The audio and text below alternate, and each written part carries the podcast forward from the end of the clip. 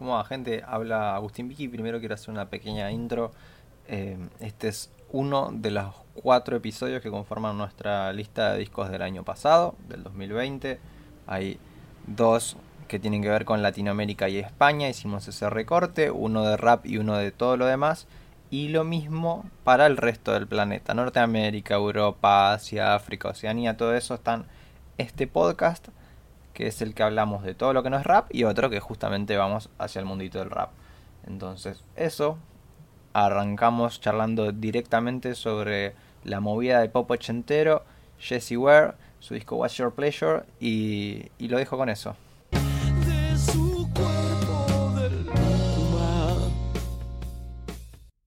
¿Están de acuerdo con que hay una movida nostálgica ochentera con, con esto del pop? Y, y, cómo les entra Jesse Wire dentro de esa movida, muchachos? O sea, yo creo que este año como que se lo infló un poco porque no sé hace cuánto que está siempre presente en el mainstream, los 80. Bueno, si nunca se fueron. Eh, por lo menos los 80 en el pop. Por suerte el glam rock no porque fue lo peor que... Es el glam rock de los 80, ¿no? El de los 70 estaba bueno. Eh, pero... Pero sí, para mí está siempre, y lo hablamos en su momento en ese podcast que tristemente se perdió, eh, de, sobre el pop ochentero justamente, y qué sé yo, ahí está.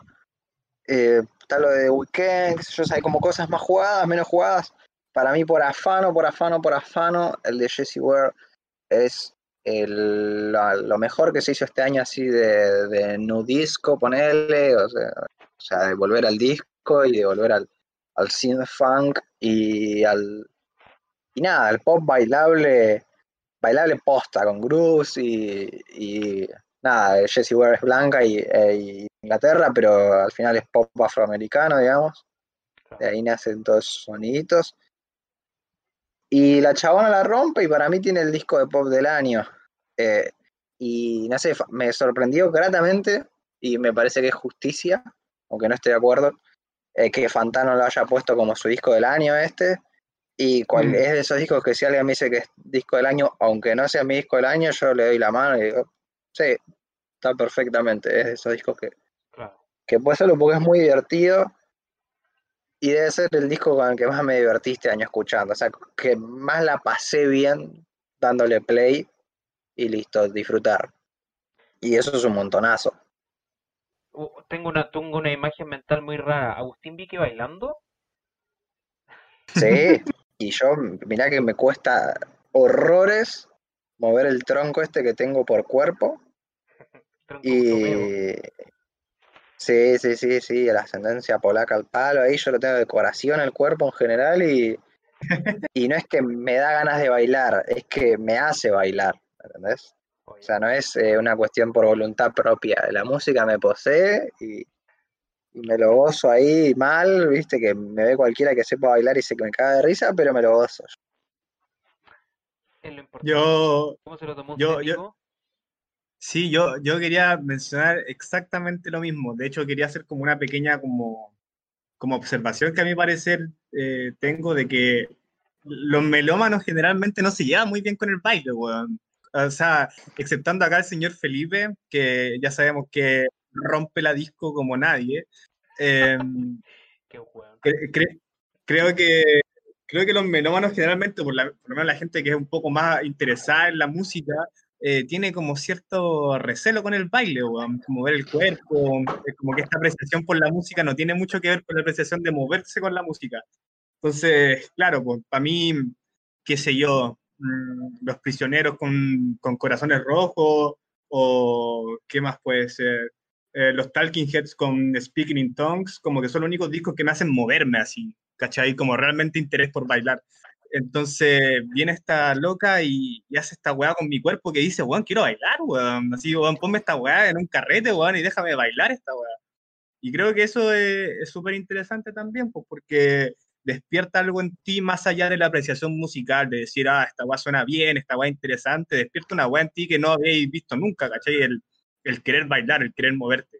Y, y, eso lo aprecio mucho. También comparto mucho lo de Agustín, como ni cagando, pero ni cagando en mi disco del año, pero quien diga que lo es, no, no te voy a pelear, pero nada, weón. Estoy totalmente orgullosa de lo que hizo y creo que de esta movida ochentera que hemos comentado y que vamos a comentar un poquito ahora, sí o sí es como el pick en términos de calidad musical, por así decirlo, calidad musical objetiva.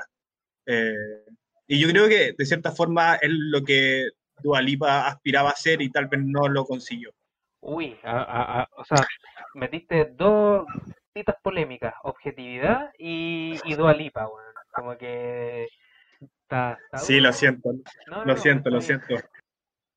Eh, yo estoy re de acuerdo con, estoy re de acuerdo con Nico en cuanto a lo de Dua Lipa, que perdón, porque el Dua Lipa sacó un muy buen disco y uno lo termina como bajando porque el otro es demasiado bueno, pero no es que sea culpa de Dua Lipa que haya un disco increíble al lado suyo.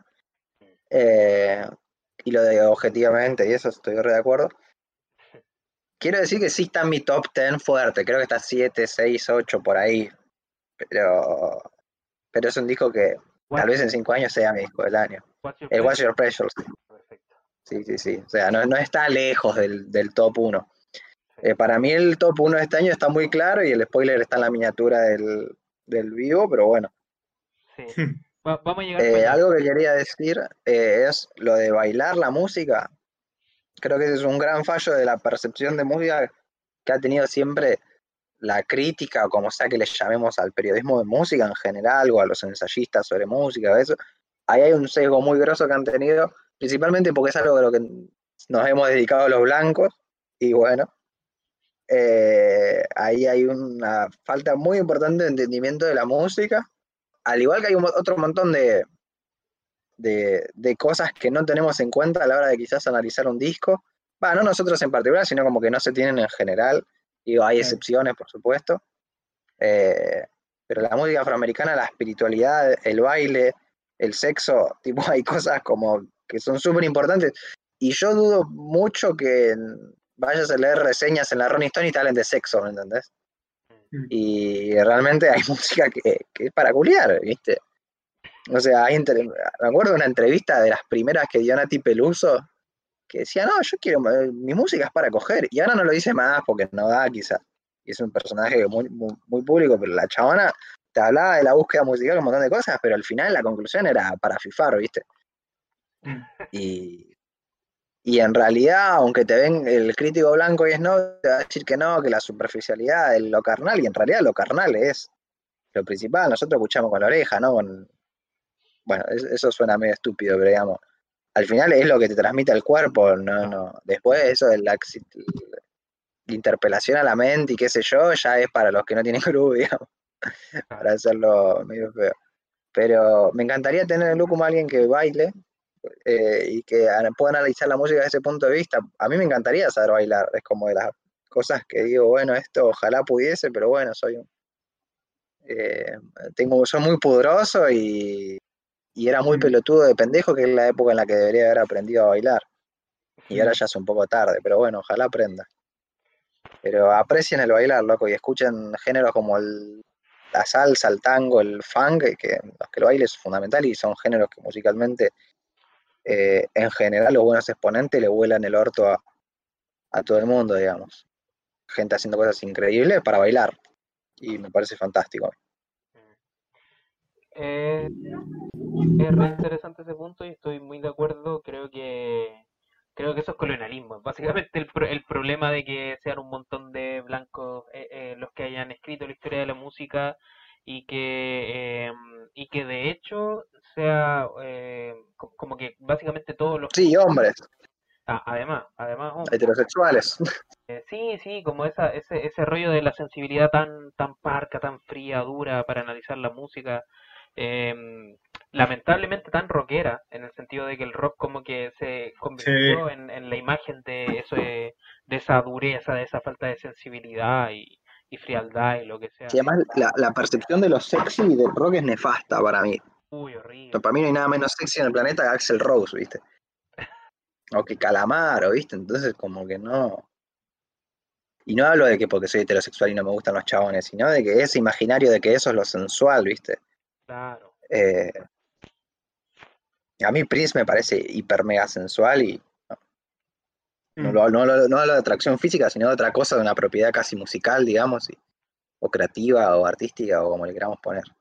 Claro. Sí, igual a mí me, me, me causa curiosidad como este tipo de discusión, ¿cachai? Como que al fin y al cabo tiene que ver mucho con el propósito del artista al momento de hacer su música y al momento de interpretar esa música, ¿cachai? O sea, si Jesse Ware al momento de hacer el disco, su propósito era que bailáramos, ¿qué es realmente el propósito de nosotros comentando esto acá? ¿Cuál es el propósito de Fantano poniendo en el número uno? ¿Cachai? A ella no le importa eso probablemente. Para ella probablemente en el fondo gente hablando, como lo hace cualquier persona, ¿cachai? Pero probablemente no tiene ni una repercusión dentro del arte que ella hizo. Entonces eso igual eh, me parece curioso porque creo que a veces como eh, esta sección de nosotros, eh, melómanos entre comillas, creemos que la discusión musical es como la única forma de apreciación de la música como tal, que es Claro. como un error pésimo en el que caemos y que nada, pues, eh, la cuarentena nos quitó esa parte tal vez esencial de la música que puede ser, por ejemplo, bailarla, que tal vez a nosotros no nos ha dolido tanto como a otra gente. O- Además salió, este disco creo que salió como por abril, salió para mi cumpleaños más o menos. Y qué Ah. lástima que salió este año, porque salía el 2019 y sabés cómo lo ponía en mi fiesta de cumpleaños, pero lo ponían disco entero ocho veces hasta que se vaya todo el mundo. Eh, y ahora no sé si ya, ya no estoy tan hypeado como cuando salió. Evidentemente me lo pongo y me lo gozo todo, pero bueno, no, no estoy como para enchufárselo a mis amigos entero en una joda hasta que me puteen.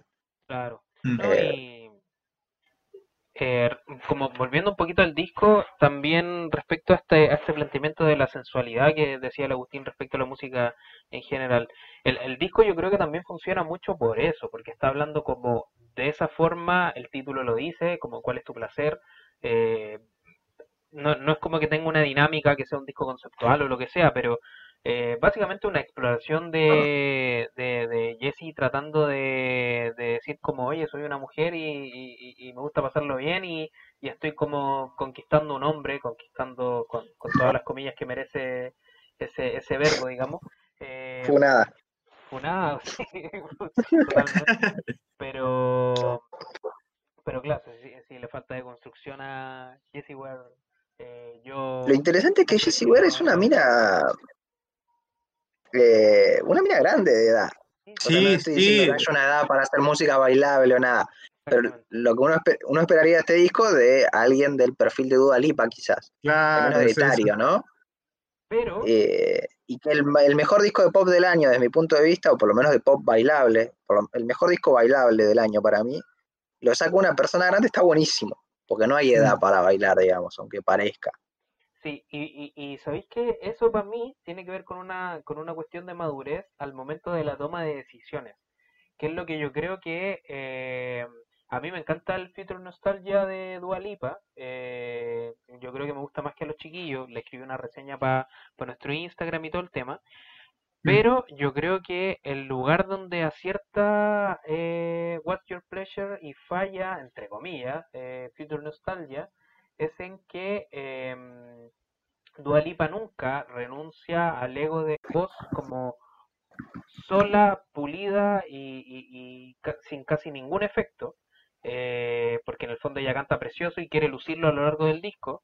Eh, en cambio, en What's Your Pleasure, eh, Jessie Ware sí renuncia en varias ocasiones a, a que Mm. escuche solo su voz y, y está dispuesta a hacer armonías de varias voces de ella misma y a ponerse ciertos efectos vocales que creo yo que la relacionan mucho más con eh, la música disco, por ejemplo, eh, con el pop ochentero, de hecho, que, que, que era muy fuerte en ese sentido, eh, muy, muy de efectos hacia la voz, y eh, yo creo que por eso funciona mejor, por eso es casi que eh, es como más ochentero que el, que el otro, Sí. creo yo. O sea, lo que tiene es que el de Dua Lipa es más actual en realidad. O sea, no solo toma de los 80, sino toma de los 2010, que por suerte le saca las pocas cosas buenas que tiene esa época nefasta. Eh, pero bueno, como que también toma de ahí. O sea, nadie, no es que se lo vas a poner a mi mamá, a alguno de nuestros padres y va a decir, uy, sí, este sonaba cuando yo era chica. Y tal vez el de Jesse Ware sí sea mucho más apelativo en ese sentido. O sea, na- nadie va a poner nunca en duda que el disco de Dua Lipa se hizo en este siglo. Y el de Jesse Ware, evidentemente, uno lo escucha y se da cuenta que es, es actual por la definición de sonido y de la producción, bla, bla, bla, bla, bla, pero es un disco de, de- de disco, para ser redundante, y de, de pop ochentero, posta. O sea, Es que, del primer tema al último, digamos, todo.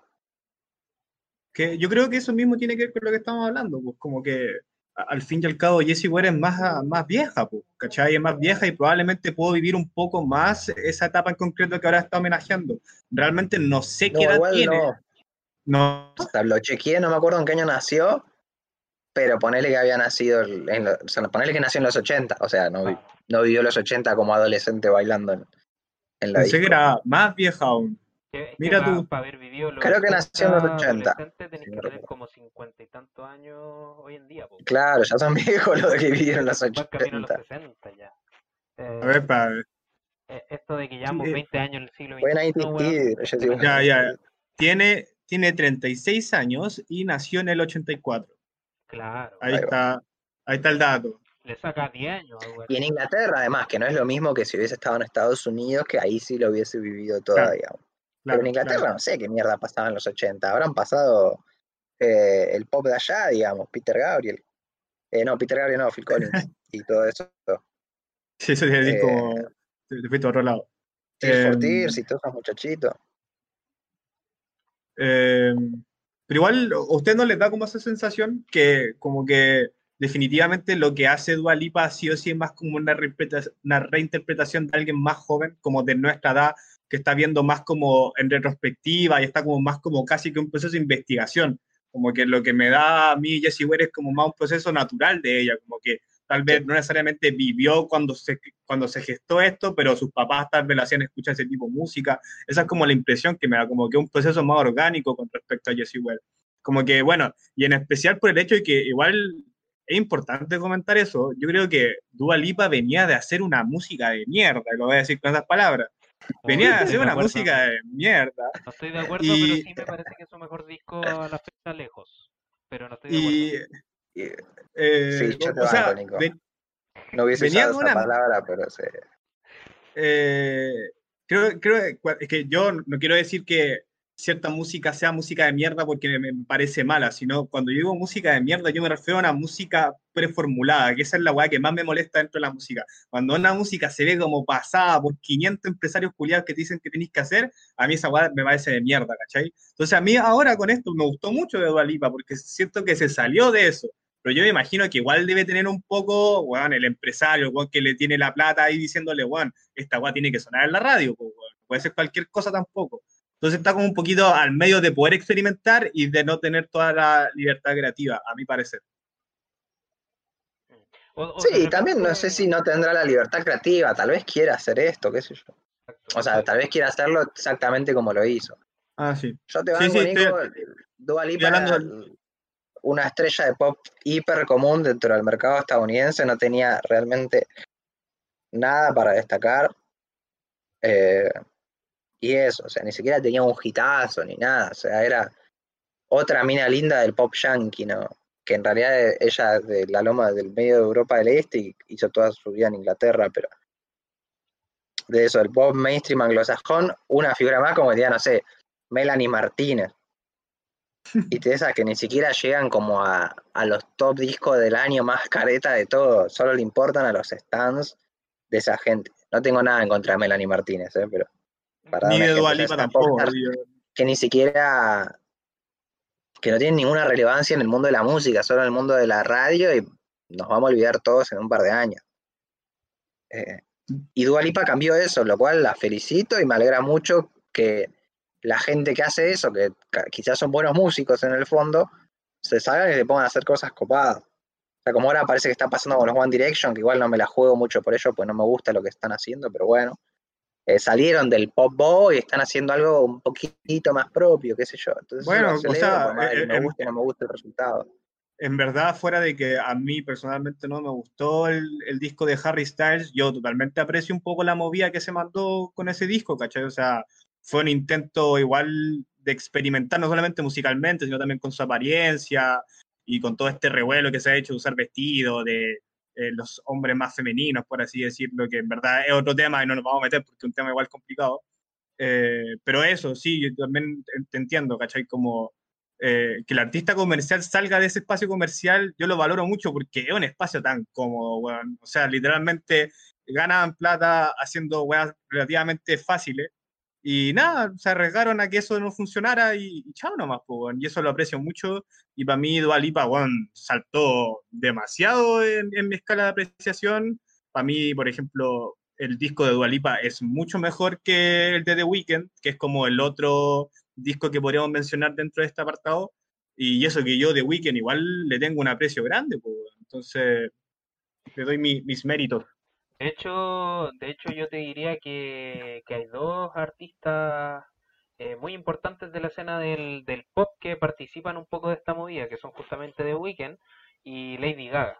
Lady Gaga que, que, que la toma un poquito más del, de- desde el house, diría yo, un poco más electrónica, pero, pero claro, si bien eh, me parece que ambos discos tienen sus cositas, más el de The Weeknd en realidad,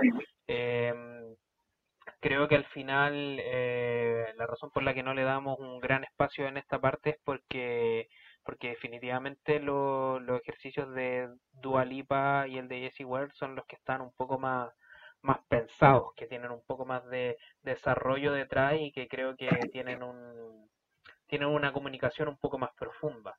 Eh, y no estoy hablando de mensaje político ni nada por el estilo, sino como que una búsqueda musical, artística y, y- hablando de búsquedas musicales eh, y experimentaciones valorables, es momento de hablar de la otra patita del pop que, que creo que estuvo ahí presente durante este año, que fue la del pop más experimental, donde yo creo que otro candidato a disco del año en muchos tops, eh, principalmente por su capacidad de reflejar el, el proceso de cuarentena que estuvo viviendo el mundo completo, eh, fue el de Charlie, el, cha- el, el de Charlie XCX, que se mandó el How I Am Feeling Now. No sé qué, qué opiniones tienen al respecto. Yo sé que este disco lo hemos tratado miles de veces en este podcast porque nos interesa mucho. eh, así que igual no está malo darle una revisión un poquito más general. Yo quiero decir que es top 10 del año fijo, porque todo lo demás que tengo que decir del disco ya lo dije. Eh, y si quieren ver mi opinión, re cliffhangero. Eh, además de que adoro el disco, que me parece una genia ella, eh, está en el video de Lola Boom, que habla de Lola Boom, pero además metí un, ahí un momento Charlie XCX, porque justamente hablo del reflejo de la cuarentena en la música y de expresiones genuinas, creo yo, de lo que fue la cuarentena y la vida en cuarentena, por lo menos para cierto sector de la población, bastante amplio, eh, dentro de la música de ese reflejo ahí. Así que nada, la rompió y mis aplausos eternos para ella.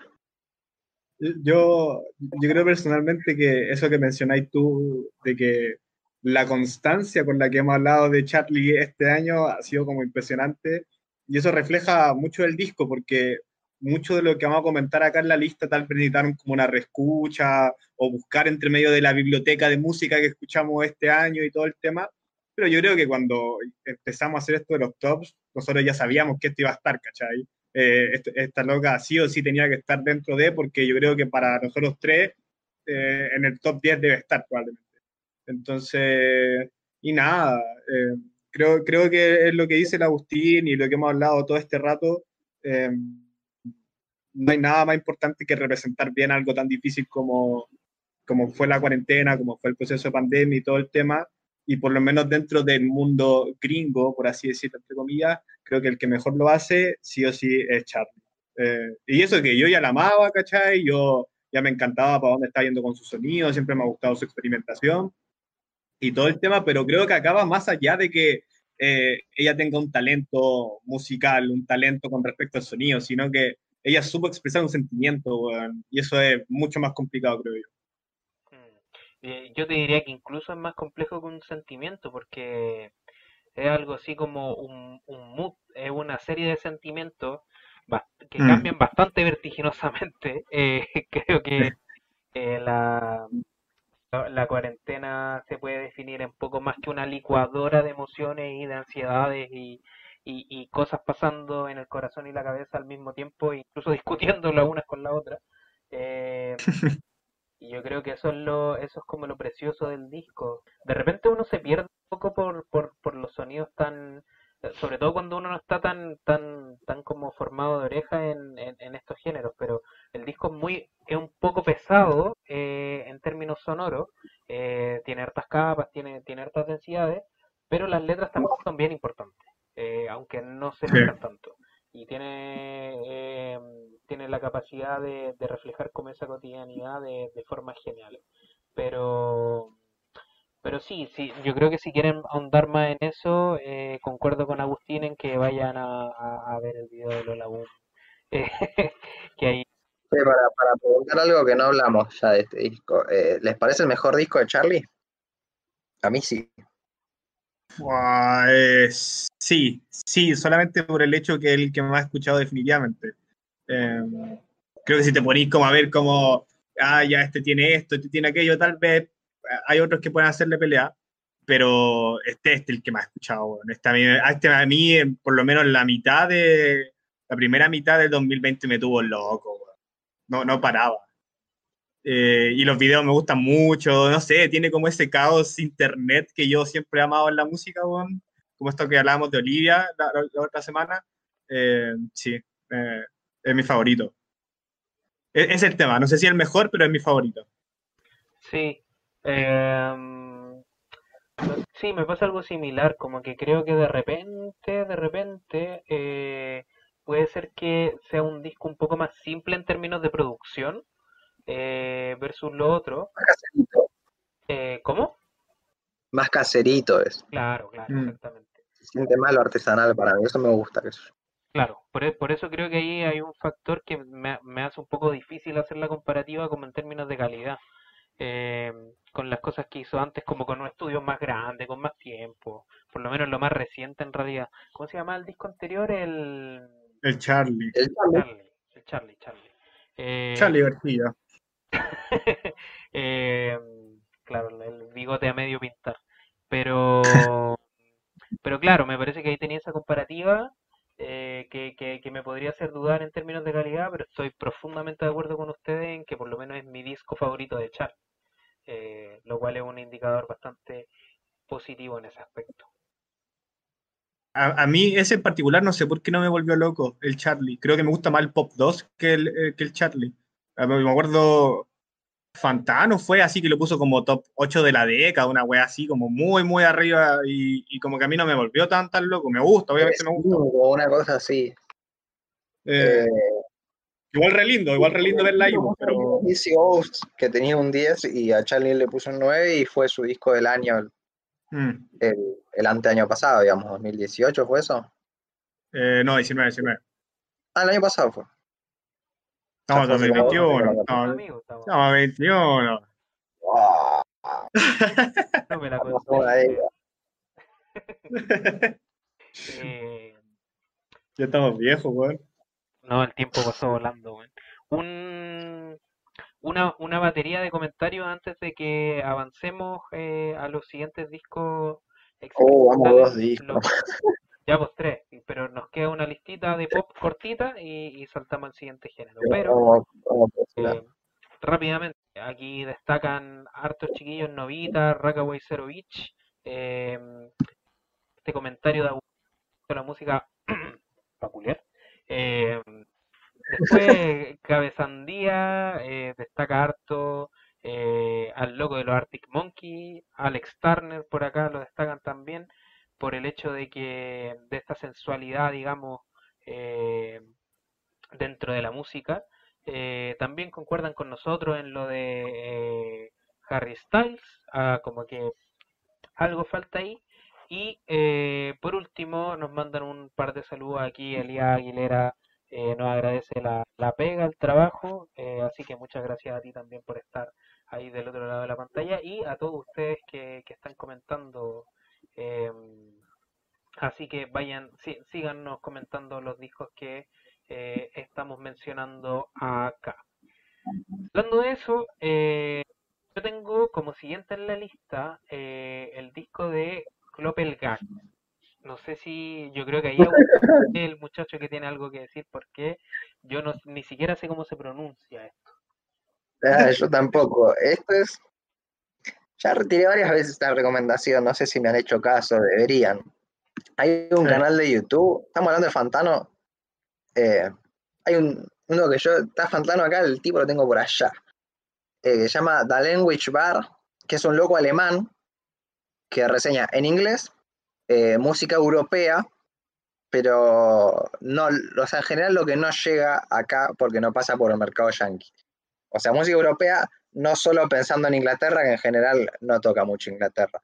Está buenísimo porque te enterás los discos franceses del año, los discos alemanes del año, los discos polacos del año, los discos italianos, algún que otro español, algún y, y de por ahí va sorprendiendo el chabón. Eh, me pasó de descubrir cosas de flamenco este año por el loco ese y eso que sigo, eh, no sé, a Mondo Sonoro, a Rock de Luz, así como revistas españolas de música y que me tengo que enterar por un alemán. Eh, entonces el chabón es genial y además reseña música que está en francés, pero que no es de Francia, sino de la parte francesa de Canadá, que como que yo es como una información que te dan de chiquito cuando te enseñan ahí cómo nos colonizaron, qué sé yo, y que, que hay unos franceses en Canadá, pero después nunca más te enterás. Que tienen su propia bandera, eh, ya no me acuerdo el nombre, pero bueno, ahí también hay una escena musical y es súper interesante. Y ahí está Clopelgag, que es canadiense, pero canta en francés y calculo que eh, pertenece a, a- a todo ese sector poblacional, eh, que en su momento, bueno, fue colonizado por los franceses dentro de Canadá. Y es un disco de pop barroco, el que no sabe lo que es el pop barroco, eh, Kate Bush, para decir algo. Eh, también Lana del Rey se la considera pop barroco, pero bueno, este es uno bastante más, eh, no tan modernito como Lana del Rey. Entonces, si Es como más Kate Bush, literalmente barroco. Y es un disco muy, muy bueno, de esos que no termino reseñando en ningún lado porque, nada, obviamente no sé francés, eh, sé muy poco de pop barroco, nada, que diría yo, barroco, ¿no? Bueno, no importa. Eh, pero es un discazo y, y es lindo y también me doy la licencia a mí de decir no tengo que reseñar cada disco que me guste porque me termino matando. Pero realmente es uno de esos discos eh, muy lindos, muy, muy, muy lindos y perteneciente con, con una vertiente sonora que uno no está tan acostumbrado a escuchar, pero es riquísima. Y escuchar música en francés es muy lindo, porque el francés es muy lindo idioma, es medio cliché decirlo, pero es un lindo idioma. Y quizás los franceses no fueron tan talentosos para la música como a uno le gustaría. Eh, pero bueno, uno se encuentra cosas piolas, piolas, piolas como este disco de Clopelgag, que ahí Feli, por favor, copipastealo en el, en el chat porque es imposible. Es Clopelgag eh, con un K, Clo. ¿no? Y, amigo, nada, el disco se llama. Notre Dame, leer, una cosa así, pero busquen Clopelgag y les va a aparecer el disco. Sí, La tapa es una pintura muy bonita. Sí, sí, no, eso es, es muy barroco, muy romántico todo, todo lo que lleva el disco. No es como, por así decirlo, no es como West Side Gun poniendo una pintura de este tipo y después rapeando, weón, en pista, weón, neoyorquina. No, acá realmente suena como la pintura. Y a mí eso me llamó, me llamó harto la atención porque eh, pensé que iba a ser un poco más pop moderno como estábamos conversando, pero te da esa sensación como que te transporta a, a otro tiempo, weón. Y eso es lo que más me gustó del disco. Eh, puede ser un poquito choqueante, eh, si vais con esta advertencia tal vez no. Eh, no es que el sonido sea agresivo ni nada, sino que simplemente no- uno no está acostumbrado a escuchar este tipo de pop. Sí. Eh, dale, dale, dale. Tiene muy poco también. ¿no? Y- O sea, y- como que el pop se ha deformado mucho y, y bueno, pero piensen en eso, si no conocen Kate Bush, que escuchen Kate Bush, eh, Lana del Rey en sus temas menos, con menos producción digital, digamos, con, con menos laburo así, que se note de computadora. Eh, pero sea un poco más relajado y que no es pop para escuchar en eh, así en la radio al palo ni nada por el estilo, digamos, más sentido si se quiere. Pero escuchen Kate Bush, weón, por favor, escuchen Kate Bush, No, totalmente. por favor. Y es mucho más accesible que este disco que no, no podemos pronunciar su nombre.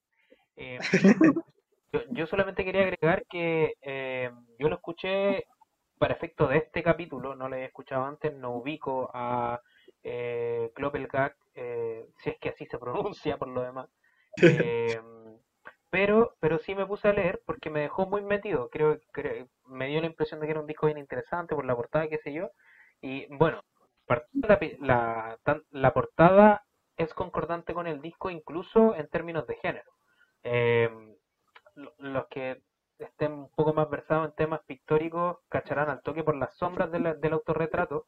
O sea, no, no creo que sea un autorretrato eh, efectivamente de él, pero ese estilo de pintura se le llama autorretrato, qué sé yo, que era un estilo de moda muy presente post-renacimiento, eh, y que ese juego de sombras típico como mirando desde el lado pero hacia adelante, es, básicamente es como la forma del arte barroco, entonces está el gesto ahí, y además es un disco que dialoga mucho con la literatura, como que me dio mucha pena no entender francés, eh, como por eso mismo, porque es un disco que tiene, tiene muchos como juegos literarios, por ahí leí que, en realidad mi fuente es Wikipedia inglés, ¿cachai? No, no, no es que sea un experto en el, en el disco. Pero aparentemente el gesto principal desde el que parte el álbum es la lectura de, de, de Cien años de soledad, de Gabriel García Márquez. Como que esa es la Ah, inspiración. mira. Sí, sí, no, es, es tremendo. Lindo. Weón, tremendo, por eso como les digo me dio, me dio mucha pena para efectos de este disco no, no, no manejar francés, pero, pero por ahí Si, si alguien sabe francés, escúchelo y nos escribe. y hacemos la review. Estamos, estamos Ahí. esperando que Conche tu Madrix aprenda francés y lo traduzca también. Hay que conseguir el contacto de ese pibe. Eh, O piba, no sabremos qué es. Mm. Eh, sí, por ahí, por recomiendo mucho el disco. Y si le gusta la música más minimalista o que no. que tiene muchos arreglos pero sutiles que hay que estar prestando atención o escuchar muchas veces o como sea, digamos, eh, es brillante. Si les gusta el folk, eh, si les gusta toda esa movida, a mí que no me encanta, igual me re llevó el disco. A mí que mi vida, o sea, escuché muy poca cosa en francés, que escuché muy poco pop barroco, digamos. No sé si es la mejor vara, pero igual. O sea, el disco te llega por más de que no seas un versado en la materia y eso me Mm. parece que vale la pena destacarlo. Claro. Y realmente es uno de los... eh, un gran disco de este año, ¿eh?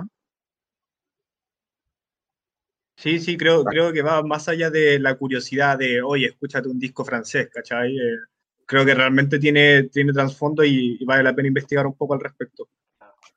Aquí, aquí en los comentarios le dicen que es un, un disco de la Deep Web y, y nos preguntan si parece a Animal Collective. No sé qué piensan. Eh, todavía no escuché Animal Collective. Eh, no sé, no, escuché, no, pero escucho tanta música que... no, no sé a qué se debe Ah, no, como esa comparativa. Eh, o sea, yo, yo tampoco es que sea el mayor fan de Animal Collective, como que en verdad creo que mi acercamiento con Animal Collective ha sido investigarlo un poco para entender por dónde va Niños del Cerro. Pero, pero, mi, pero mi punto realmente es como no, no veo tanto como el, el porqué de la comparativa. A, a mi parecer no tanto. Sí, no, Si, eh, si hay algún si hay algún dato ahí, eh, nos cuentan. yo creo que están tratando de entender el sonido un poco del pop barroco, digamos.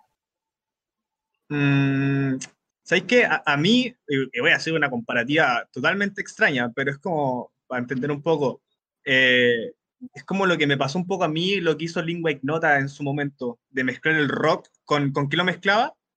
Co- Con, con un estilo, neoclásico. Bueno, con la música Claro, clásica, digamos. claro, Sí, ¿cachai? Como que mezclar algo súper contemporáneo con un estilo que realmente, evidentemente te va a sonar antiguo, ¿cachai? Yo siento que acá también va un poco en ese, en ese trabajo, como el mezclar algo completamente moderno, como es el pop actual, con, con este ritmo sentido eh, barroco. Y eso es lo que me llama la atención. Eh, es media rara la comparativa porque no tiene nada que ver. Son esas, como esas ideas que uno se hace de la de Europa en el 1500, qué sé yo, o sea, dejando de lado Claro. todo el- lo de los castillos y eso, sino las aldeas eh, y todo. Tiré 1500 para tirar algo, eh, ni idea. Sí. Mis profesores de la carrera de historia me van a acotar. Pero que suena esa onda, realmente lo barroco suena barroco y, y al mismo tiempo tiene sintetizadores, que es algo súper moderno, entonces es una linda experiencia y una linda búsqueda sonora. eh. Pero bueno, paso al próximo, el de Jesse Lanza, no sé si lo llegaron a escuchar. Yo es un disco que quería reescuchar hoy y no pude, y me dio mucha lástima, porque es un disco que me gustó me gustó mucho, me, llamó mucho la atención unas cosas, pero no lo llegué a escuchar lo suficiente como para poder hablar realmente de él y decirles qué está, qué sé yo, me acuerdo de eh, muchas selecciones estéticas que me gustaron y todo, pero era uno que quería reescuchar eh, para venir fresco y no lo tengo, pero muy lindo disco, no sé si ustedes lo pudieron escuchar. Eh, sí, yo tenía la duda de dónde es ella. Canadá creo que es también. Ah, ya. Eh, es que sabes que... De la parte Em, gringa de Canadá, o sea, no gringa. inglesa hegemónica, digamos, de Canadá. Sí, Eh, Ontario. Ahí va. También es una piba Es que- grande también. A, 35 a mí, a mí me pasó como literalmente lo opuesto con el proyecto anterior que estábamos conversando. O sea, suena completamente moderno, eh, no es para nada desafiante, es para ponerte y que te guste al tiro. Eh, me recuerda mucho el trabajo de, ¿cómo se llama este artista? Blood Orange, creo que se llama. Eh, Sí. tiene, tiene un poco como ese estilo, tanto en estética como en sonido. Creo que es como algo que le podéis mostrar a cualquier persona, bueno, y le va a gustar, weón. Y, y eso, eso tiene un, un lindo valor. Sí, esto que acabo de ver de que la chavana tiene 35 me cierra. Porque al mismo tiempo que es un disco de pop súper fresco y súper moderno, siento que hay una madurez sonora eh, comparable con lo de Jesse Ware, que te das cuenta de que se entiende la música sin necesariamente, incluso se entiende el pop actual sin necesariamente estar eh, con los cimientos hechos ahí, ¿no? Como que hay un entendimiento de música y una sensación de que esa persona pasó miles de horas en un estudio de grabación y la verdad que está muy bueno el disco y, y aunque se me termine el- el- la fecha esta, lo voy a volver a escuchar, digamos, y, y está en mi, en mi grandísimo top de discos del año ahí.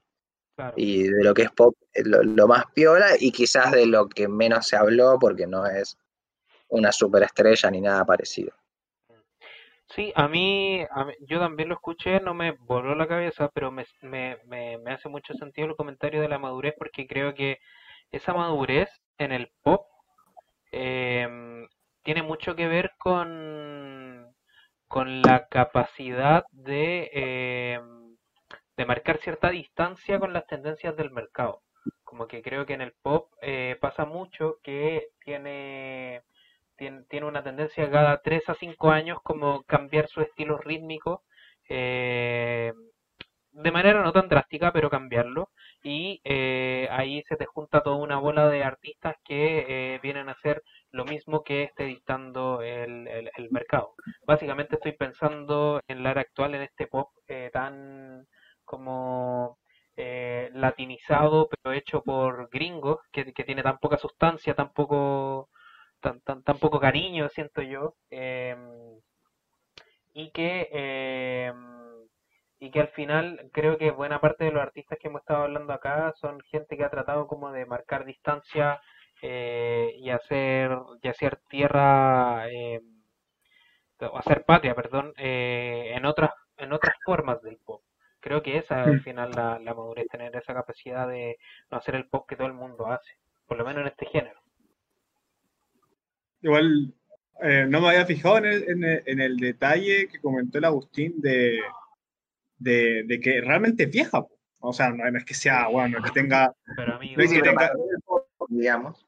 no, no es que tenga 70 años, obviamente, pero mi punto es como, como esto, ¿cachai? Como si esto literalmente lo hubiera sacado Dualipa, weón, hubiera sonado en cualquier parte y te lo aseguro así, pero de por sí, ¿cachai? Y ese es como, ahí es cuando veis como los peligros de jugar con, con algo como el pop, ¿cachai? Que la imagen cuenta mucho, ¿cachai? La imagen estética cuenta mucho, y para sonar como suenan los grandes artistas, no solamente tienes que hacer buena música, weón.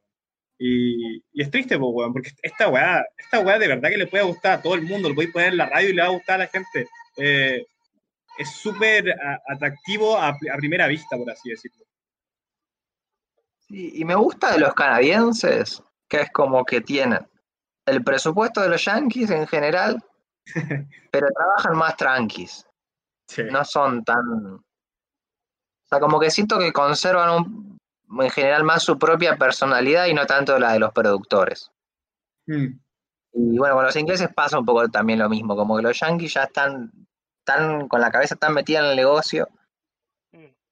que no, no es que me estoy poniendo viejo y conservador y que los yankees no pueden hacer música, sino que está bueno escuchar qué onda en Canadá, qué onda en países que ya incluso la edad general de la población es más, más antigua, digamos.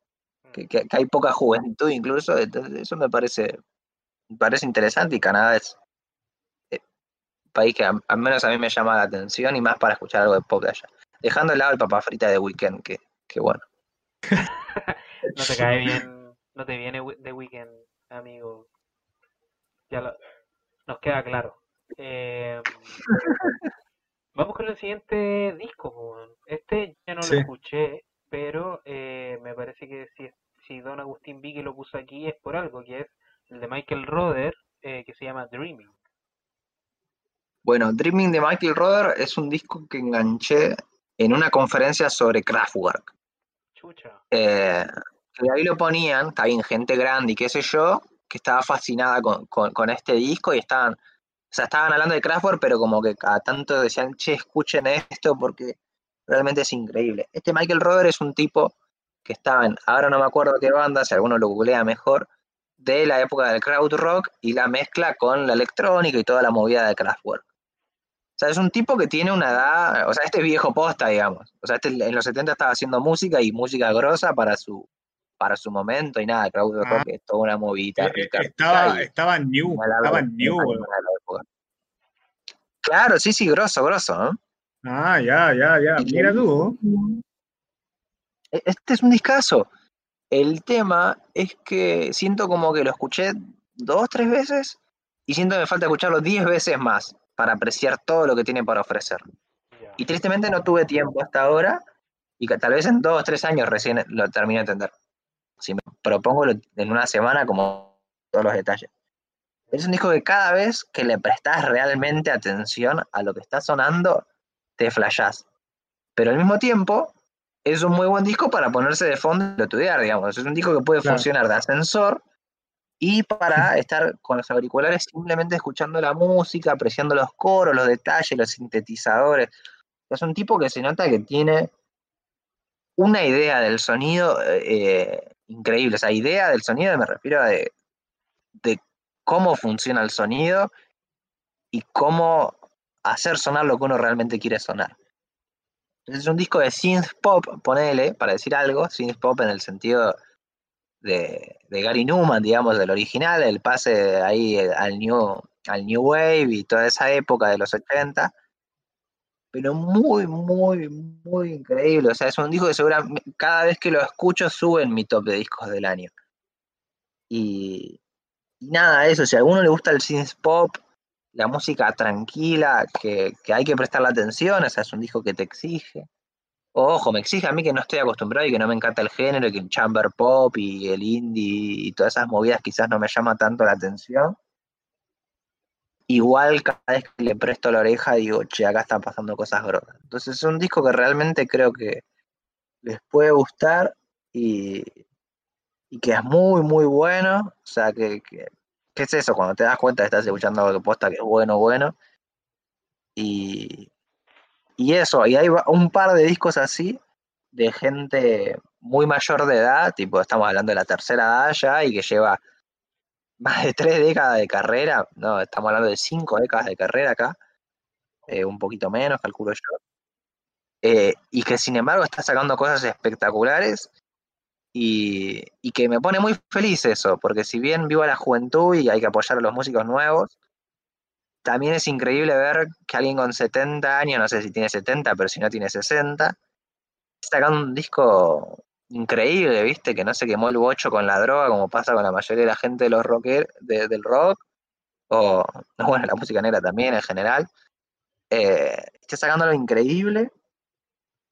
Y, y nada, así como hablaba del de Melingo la semana pasada, eh, este también es eso, me, me- me pone muy contento que saque cosas así a alguien tan mayor Mm. y realmente lo recomiendo mucho este disco. Bueno, igual estamos hablando de, de un hijo del crowd rock, weón. probablemente una de las etapas más creativas en la historia de la música, yo casi que te diría. Eh, a mí, a mí es, con el crowd rock lo mismo que me pasa con el jazz, es casi que intimidante meterse un poco a investigar ese, ese mundo, weón. experimentación musical así al puro y duro, weón. Entonces, no, no me sorprende, yo no lo he escuchado, no, tampoco lo escuché como el Felipe, eh, pero ahora, weón, va a terminar esta weá, voy corriendo a, a escucharlo para ver qué onda Sí, con el sí. caballero este. Es, es alemán este muchacho, entonces. Es, es synth pop, ponele, para decir algo. Sí. Eh, música de sintetizadores, pero alguien que realmente los entiende como si los hubiese inventado del casi. Me, me llama mucho la atención esa, esa combinación, como que viniendo de una escuela más rockera, súper melódica, súper como... Sí. O sea, no- es que esté tan lejos, digamos, de, del pop y que esté dando un giro 180 grados, pero... pero- Sí, lo puse en pop porque no, no tenía dónde ponerlo y lo puse en pop. No, no es un disco de pop. Joya, O es tan pop como el de Plop el Gag, digamos. O sea, está perfecto. no es un disco para la tía, digamos, este. Eh, o tal vez sí, ojo a la tía. Pero eh, no es uno que le va a gustar a todo el mundo como el de Jesse Lance o el de Jesse Weber, Perfecto. que, que las Jesse vienen afiladas. Sí, sí. pero realmente lo recomiendo mucho. Y el que sigue tampoco sé si lo llegaron a escuchar, pero este también, cosa rara que uno se encuentra por ahí. Eh, Bananagan, el disco debut de la banda Bananagan, de True Story of Bananagan. Bananagun sería el arma banana en inglés. Eh, a su cacho ahí al- alaba Félix de, de lo que él había entendido como pop barroco, que estaba hablando un poco de pop y rock psicodélico de los 60, digamos, Sgt. Peppers, y los zombies. Este tiene un poco de eso, no del Pepper, sino más de los zombies y un poquito más en sus cabales, digamos, sonoro, Mm. y al mismo tiempo Afrobeat. Son eh, seis australianos blancos, creo, y, y nada, ¿qué hacen australianos haciendo Afrobeat? No sé, pero le sale bien, no es súper Afrobeat.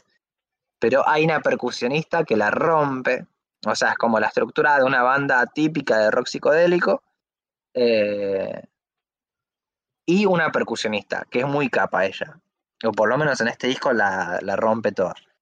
Eh, y es un disco muy lindo, o sea, es eso, es una versión de la, de la Afrobeat distinta, bonita, eh, fácil de escuchar, muy, un disco muy primaveral, digamos, muy tranqui, muy para disfrutar y, y ponerlo con amigos y, y eso, tranqui, no es el, el, el pico musical de la música, ni, ni tampoco es, eh, o sea, no es el son del virtuosismo ni busca hacerlo, digamos, es un lindo li- disco con buenas canciones y muy disfrutable y eso eh, se celebra un montón para mí. Claro. Eh, Y es, es de los que del año en general, entonces lo, lo quería rescatar y está dentro de los discos del año que no solo los pongo en mi top, sino que considero que los voy a seguir escuchando a lo largo de mi vida. Eh, así que es, es grosso posta para mí. este. Mm. Me hace mucho sentido tu descripción. Yo lo escuché y, mm, y no lo entendí, la verdad. Pero, o sea, tampoco es que sea tan complejo sonoramente, sino que dije como ya, pero ¿qué es esto? Y no, no alcancé a, estudiarlo, pero claro, como tiene sentido esta perspectiva de em, reinterpretación un poco más blanca de, de, de, de- otros ritmos que no caben precisamente en el rock y el pop eh, normal y, y claro, que puede ser el afrobeat o puede ser también eh, un rockcito un poquito más experimental.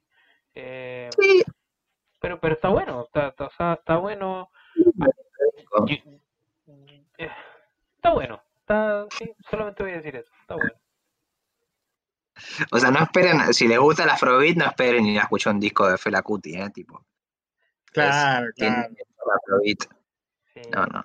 Como dice aquí, Entonces es una mezcla me sirve. copado No, y espero un segundo disco de ellos y un tercer disco y lo que sea, digamos. mm. Ahí. Una rareza y lindo. Lindo, linda música. Está bueno. Em, las Me menciones. sirve. Las menciones. Hay un par de menciones. Sí. Eh, Cynthia Thit, Chu, disco pop y con cosas de electrónica más que nada. No llegué a escucharlo mucho, me pareció copado. Es de los que eh, me, tengo que terminar enero y terminé de escuchar todo lo del año pasado y este lo tengo para reescuchar y ahí evaluar bien, bien, bien, bien. Mm. Eh, pero lindo disco, interesante. Bueno, también de gente mayor, tengo entendido, es un dúo de mujeres. eh, que si no recuerdo mal eran de un país medio raro, puede que no, voy a hacer una googleada rápida. Eh, pero buen disco. Y eso, creo que lo deberían escuchar. No, son inglesas y tienen cosas de... Tiene, este es el segundo disco, si no me equivoco. Y qué sé yo, sí, hay un poco de cosa inglesa, así medio, medio post-punk y todo el asunto, pero Mm. más que nada ahí, o sea, es como su versión del pop, la versión de los ingleses, y con cositas de electrónica y juegos, y está bueno, es un disco interesante para aprender nuevas miradas sobre el pop, creo yo. Eh, también está uno que es muy bueno, pero que realmente, como, un poco como con el de Clopelgag, que es como no, no tengo, no se me cae una palabra para describirlo ni nada, pero es un disco de pop muy bueno y muy maduro, hecho por una mina que creo que también es canadiense, que se llama Austra, eh, y el disco se llama Hirudin. No, no me pongas Austria, Google. Eh, es una banda canadiense. Ah, mira, es una banda. Bueno, como, la como siempre aparece ella. Eh, claro, ella es como el, o sea, esta chica que aparece en la tapa del disco, eh, Katis Telmanis, es como el único miembro permanente, entonces como que la banda es un poco ella. Tiene varios discos, todavía no los puedo escuchar todos, pero bueno, art pop, synth pop, eh, la música que está buena y que al que le gusta el género realmente creo que le va a encantar, eh. O sea, acá quizás no le estamos tirando tantas flores, pero porque no, al menos yo no soy el más metido en el género ni nada, pero es realmente muy buen disco de pop y de y también de, de un poco más maduro y no eh, y no tanto lo que suena en la radio quizás, pero que estaría bueno que suene en la radio. Claro. Y uno más de pop, y creo que cerramos con el pop, eh, que sería, bueno, esto en realidad no tienen, es inclasificable como lo que sea, eh, que es Desire Marea, el disco Marea, que yo creo que es también di- candidato a entre los discos del año, que es de Sudáfrica, que es eh, una persona no binaria, y, y es un disco así como con un entendimiento queer de la música, se lo puede llegar a relacionar con el mundo del Deconstructed Cloud y de toda la experimentación pop que, que hay en la comunidad LGBT+, eh, cuando, cuando se ponen más disruptivos realmente, y al mismo tiempo el hecho de que seas de Sudáfrica y que realmente suena, o sea, tenga elementos de lo que al menos uno se imagina que es música africana, eh, y bueno, del, sur de África. Entonces es un disco muy loco, muy experimental, eh, con sintetizador. O sea, muy flashero y realmente no quiero como describirlo porque es como te metes ahí y no sabes dónde estás y me gusta esa sensación, ¿entendés? No quiero como develar el truco de magia ni a ustedes ni a mí. O sea, ese disco me lo pongo y lo disfruto realmente desde el desconocimiento total. Sé que es una persona no binaria eh, porque lo leí, porque investigué un poquito, leí para escribir una reseñita, pero al final mi conclusión es eh, está bueno saber de dónde viene esta eh, Desire Marea, pero la música habla por sí sola. Y es el que le gusta la música experimental, esto le va a partir la cabeza. Y, es genial. Y no mucho más que eso. Perfecto. O sea, otra- otro disco que quizás está, hay, no- me gusta más de algunos que hablamos más, pero que realmente no hay mucho para decir, o por lo menos yo prefiero no decir nada. Eh, porque creo que la música realmente es mucho mejor ejemplo de lo que puedo decir yo. digamos. Perfecto. Pero bueno, quedamos con Vamos con- recomendaciones del pop entonces y pasamos a, a un A la electrónica. de exactamente música electrónica. Aquí yo me, deca- yo me declaro un, un, un neófito, así que eh, les paso el, el, el micrófono casi completamente, voy a agregar un poco después, pero lo primero es Amnesia Scanner con, con un disco que se llama Tearless. vos, vos lo escuchaste hace poco este, Nico. Yo lo Sí, escuché lo cuando salió, un par de semanas después, así que vos lo debes tener más fresco. No, no me acuerdo por qué fue. Ah, sí, porque estábamos convers- porque había dejado esta caja de respuesta en Instagram y habían una persona tiró este disco. Eh, uf. Eh, esto es, eh, esto es música experimental, experimental, ¿Sabéis qué? Para definir un poco el disco y para que se hagan un poco la idea, que a, mí me dio la sensación, no sé si conocen el concepto del el arte hecho por inteligencia artificial, que, que muchas veces resulta como una explosión de ideas visuales que uno no puede diferenciar qué elementos son qué elementos y uno como que casi que le da como una, una rareza al no entender nada de lo que pasa en la imagen a mí eso me pasó con este disco, eh, tiene como esta idea de generarte como ruido por aquí, ruido por allá, que te trae algo aquí, te lo saca, weón, un sonido se confunde con otro, ¿cachai? Como si nada tuviera realmente un propósito. Y creo que ese es realmente el propósito de el caos. Eh, es un disco raro, es un disco muy raro. Yo creo que no, no vayáis a escuchar Apex Twin en esto porque no, no lo vais a encontrar realmente una experiencia bastante eh, particular. Tampoco es como este tipo de música extraña que podéis poner de fondo porque también genera cierta perturbación en uno lo que está pasando.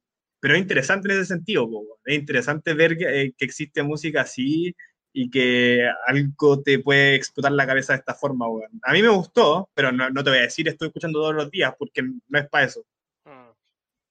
A mí, a todo esto quiero sumar que tiene momentos bailables, tipo de Constructed Club. Incluso creo que hay una pista muy rota de reggaetón que está buenísima.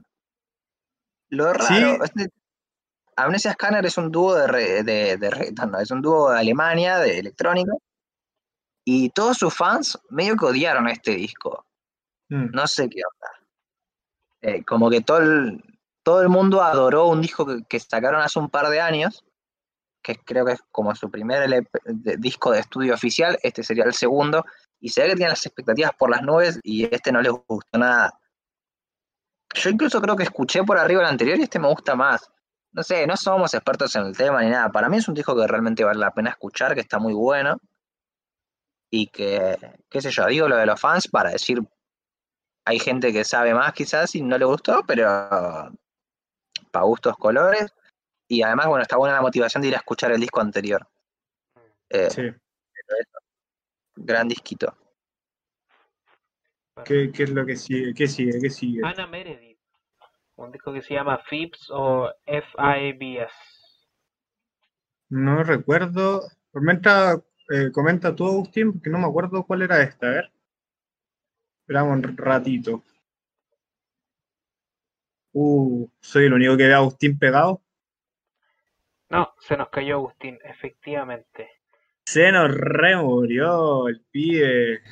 Ana Meredith. Eh, yo por lo menos estoy complicado con ese disco, así que en lo que vuelve Don Agustín, creo que eh, podríamos pasar con otro de, música electrónica respecto al que me manejo. Sí.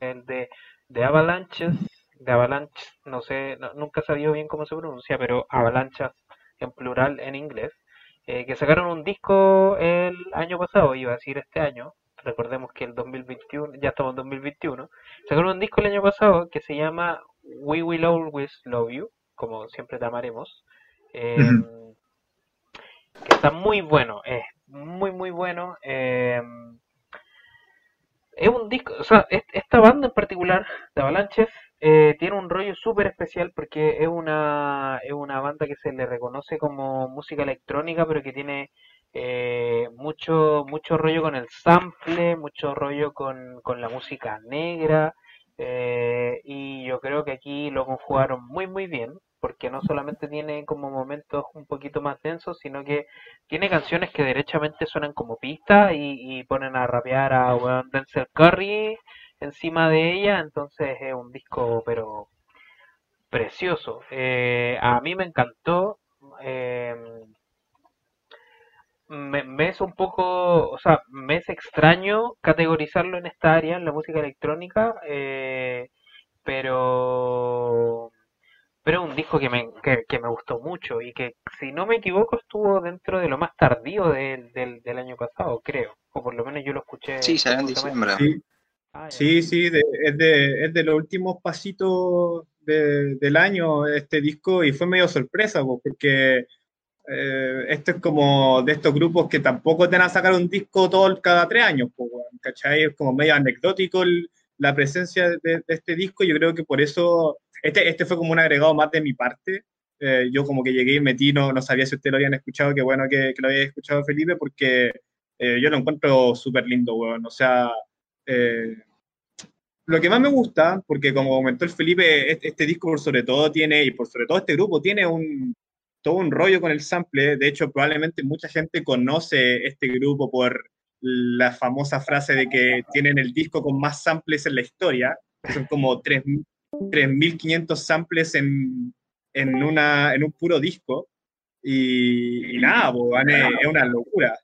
Eh, pero lo que me gustó es que acá hay un camino distinto, ¿cachai? Existe más como una presencia por parte del artista que es simplemente por el hecho de conjugar la música electrónica y el sample. Entonces, como tú decís, está Denzel Curry, weón, está Blood Orange, está MDMT, weón, está Pink Sifu, weón, está Tricky, entonces como que tenía un está lleno de artistas actuales, weón, que uno lo único que desea es escucharlo con este tipo de artistas, weón. entonces me parece como un, un evento súper curioso y súper único que hayan tomado como este camino, y de hecho me recuerda mucho como a lo que hizo Gorilas con su último disco, ¿cachai? También invitar a muchos artistas y, poner como de su mano, de su parte de su producción.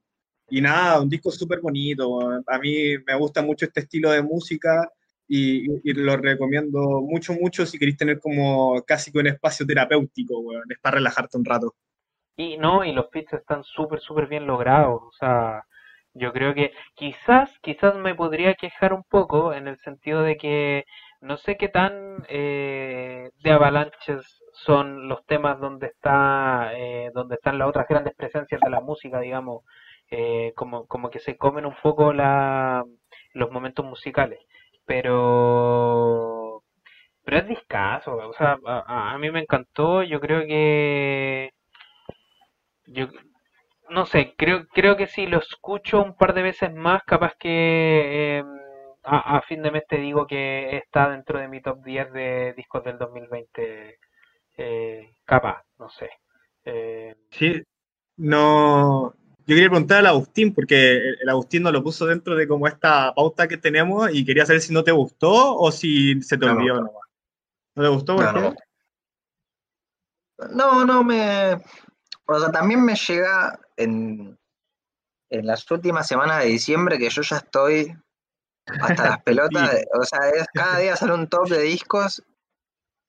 Y por más de que, no sé, a, mí me pasa que salen discos, no sé, top 50 discos del año y me escuché todos menos uno, dos en general.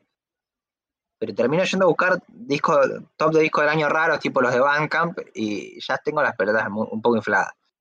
Entonces mm. descarto discos rápido y el, no le di una segunda oportunidad de Avalanche. Lo escuché, me pareció medio superfluo, digamos, medio disperso el disco. Mm. Y, eso, como muy dependiente de los feats. Y son todos buenísimos los raperos y los cantantes que están ahí, pero prefiero escucharlos en su obra.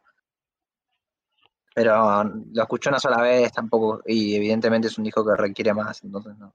Perfecto. Yo, yo no, yo no sé por qué elegiría ahí no sé por qué elegiría esta fecha para sacar tu disco, weón. Diciembre, weón, que es pésimo, weón. Pero bueno, eh, sigamos. Pero sí, eso, antes de que nos agarremos a las piñas, eh, de repente, Agustín, ¿podríais tirarnos un poco data de Ana Meredith? De, ese disco que... Ana Meredith, sí. Eh, piba de Irlanda, que conocí porque estuvo nominada a, a los Mercury Prize. Acá estamos hablando de varios discos que hablamos en un podcast que hicimos con Cristian, que le mando un abrazo grande, eh, nosotros dos sobre los Mercury Prize y que este 2021 vamos a repetir y creo que vamos a sumar por lo menos los premios Polaris de Canadá, que también parecen ser buenos premios. Eh, y nada, son unos premios de, de, UK, el podcast está en Spotify, por eso lo menciono, si lo quieren ir a escuchar. Eh, y bueno, ella, ella, es de Irlanda y el disco está bueno, quizás no te vuela la cabeza, pero creo que le puede interesar a varios porque tiene una búsqueda de mezclar la música electrónica con la música clásica. Mm. Entonces, ya con hacer eso y hacerlo de una forma en la que realmente haya una mezcla y una coexistencia entre las dos cosas, ya vale la pena escucharlo. Ya es un disco que me parece que al que le interesa la música y la experimentación, eh, merece la pena chequear lo que hace, lo que hace Ana Meredith en general. Me parece que este disco Fibs es un muy buen ejemplo. Es a mí es un disco que me gusta. Que no lo reescucho, sinceramente. No me da ganas de volver a escucharlo porque es como. Existe esto, está muy bueno, pero no es el tipo de música que uno le hagan escuchar todos los días. Eh, pero también es algo que merece ser escuchado. Y eso. eso por eso está en esta lista de Ana Meredith. Eh, gran disco y muy buenas ideas para mí. Entiendo que a algunos les pueda costar, a Cristian, por ejemplo, no le haya gustado, pero bueno, eso. Yo no tuve el tiempo de escucharlo. Como para, como para mencionar que en realidad tiene que ver por lo menos con mi ignorancia sobre este mundo, que es el mundo del IDM, pero que igual creo que sería un poco irresponsable no nombrarlos. sí, yo, yo puse un par de agregados ahí a conversar también. Bueno, los dos discos de Nicolás Yar, que es chileno, ¿no? Chileno sí, es chileno en, Norteamérica. Eh, que sacó Telas y Cenizas. Son realmente dos discos muy buenos que me gustaría que me atrapen más o que me den más ganas de reescucharlos, porque cuando uno le presta oído realmente se da cuenta de que nada, que Nicolás Yar es chavo zarpado. Hmm. Em, sí, a mí me pasa que. Trabajar, le deberíamos decir, ¿no? ¿Cómo? ya que le deberíamos decir Nicolás Jar, ya que es chileno. No, no, no. Sí, Nicolás Rojo. eh, pero acá los Yar, hay, un tenista bien capo acá que es de apellido Yar y le dicen Yar. Es que. ¿En serio? No sabía. Hay un hay una proliferación de apellidos de esa de esa clase de sonoridades. No, no quiero no quiero poner ningún, eh, digamos, adjetivo de nacionalidad porque capaz que la estoy cagando. No sé cuál es el. finlandés, eso, ¿no? Por ahí debe ser. Ni idea, pero. Me la juego así rápido. Me la juego. Uh. Griego, tal vez. No, yo te diría que es más. No, griego no. La J, los griegos. Más, ¿cómo se llama? Eh, te diría que es más palestino, o sea, esa onda. Sí, puede ser también. Pero bueno, el, eh, ¿cuál es el asunto? Que eh, se dice Yar. Acá se, les dice Yar a los Yar conocidos. A los Yar. Sí, yo comentar como muy cortito al respecto, como que eh, Nicolás Yar a mí me llamó mucha atención con el proyecto Space y Solid Noise, que es como con el que se hizo conocido como en el 2014. Em, y porque tiene como todo esto, como el rollo medio música electrónica más minimalista, más experimental, pero tampoco como lo que comentaba al principio con Amnesia, ¿cachai? O sea, no se va tampoco en ese sentido, es un poco más eh, música ambient tipo Brian Eno, ¿cachai? Y me llama mucho atención como el tipo de, de, música que hace, pero, pero, con respecto a este año, eh, me llamó mucho más la atención su otro proyecto, que es el de Against All Logic, del recopilatorio 2017-2019. Tiene que ver más con música techno y con música house, eh, más como tipo música diseñada para el club, por así decirlo. Y, y, con esto que comentábamos antes, como la música que te hace bailar, yo creo que esto también fue dentro de la categoría música que me hace bailar, eh, yo creo que sí o sí cae.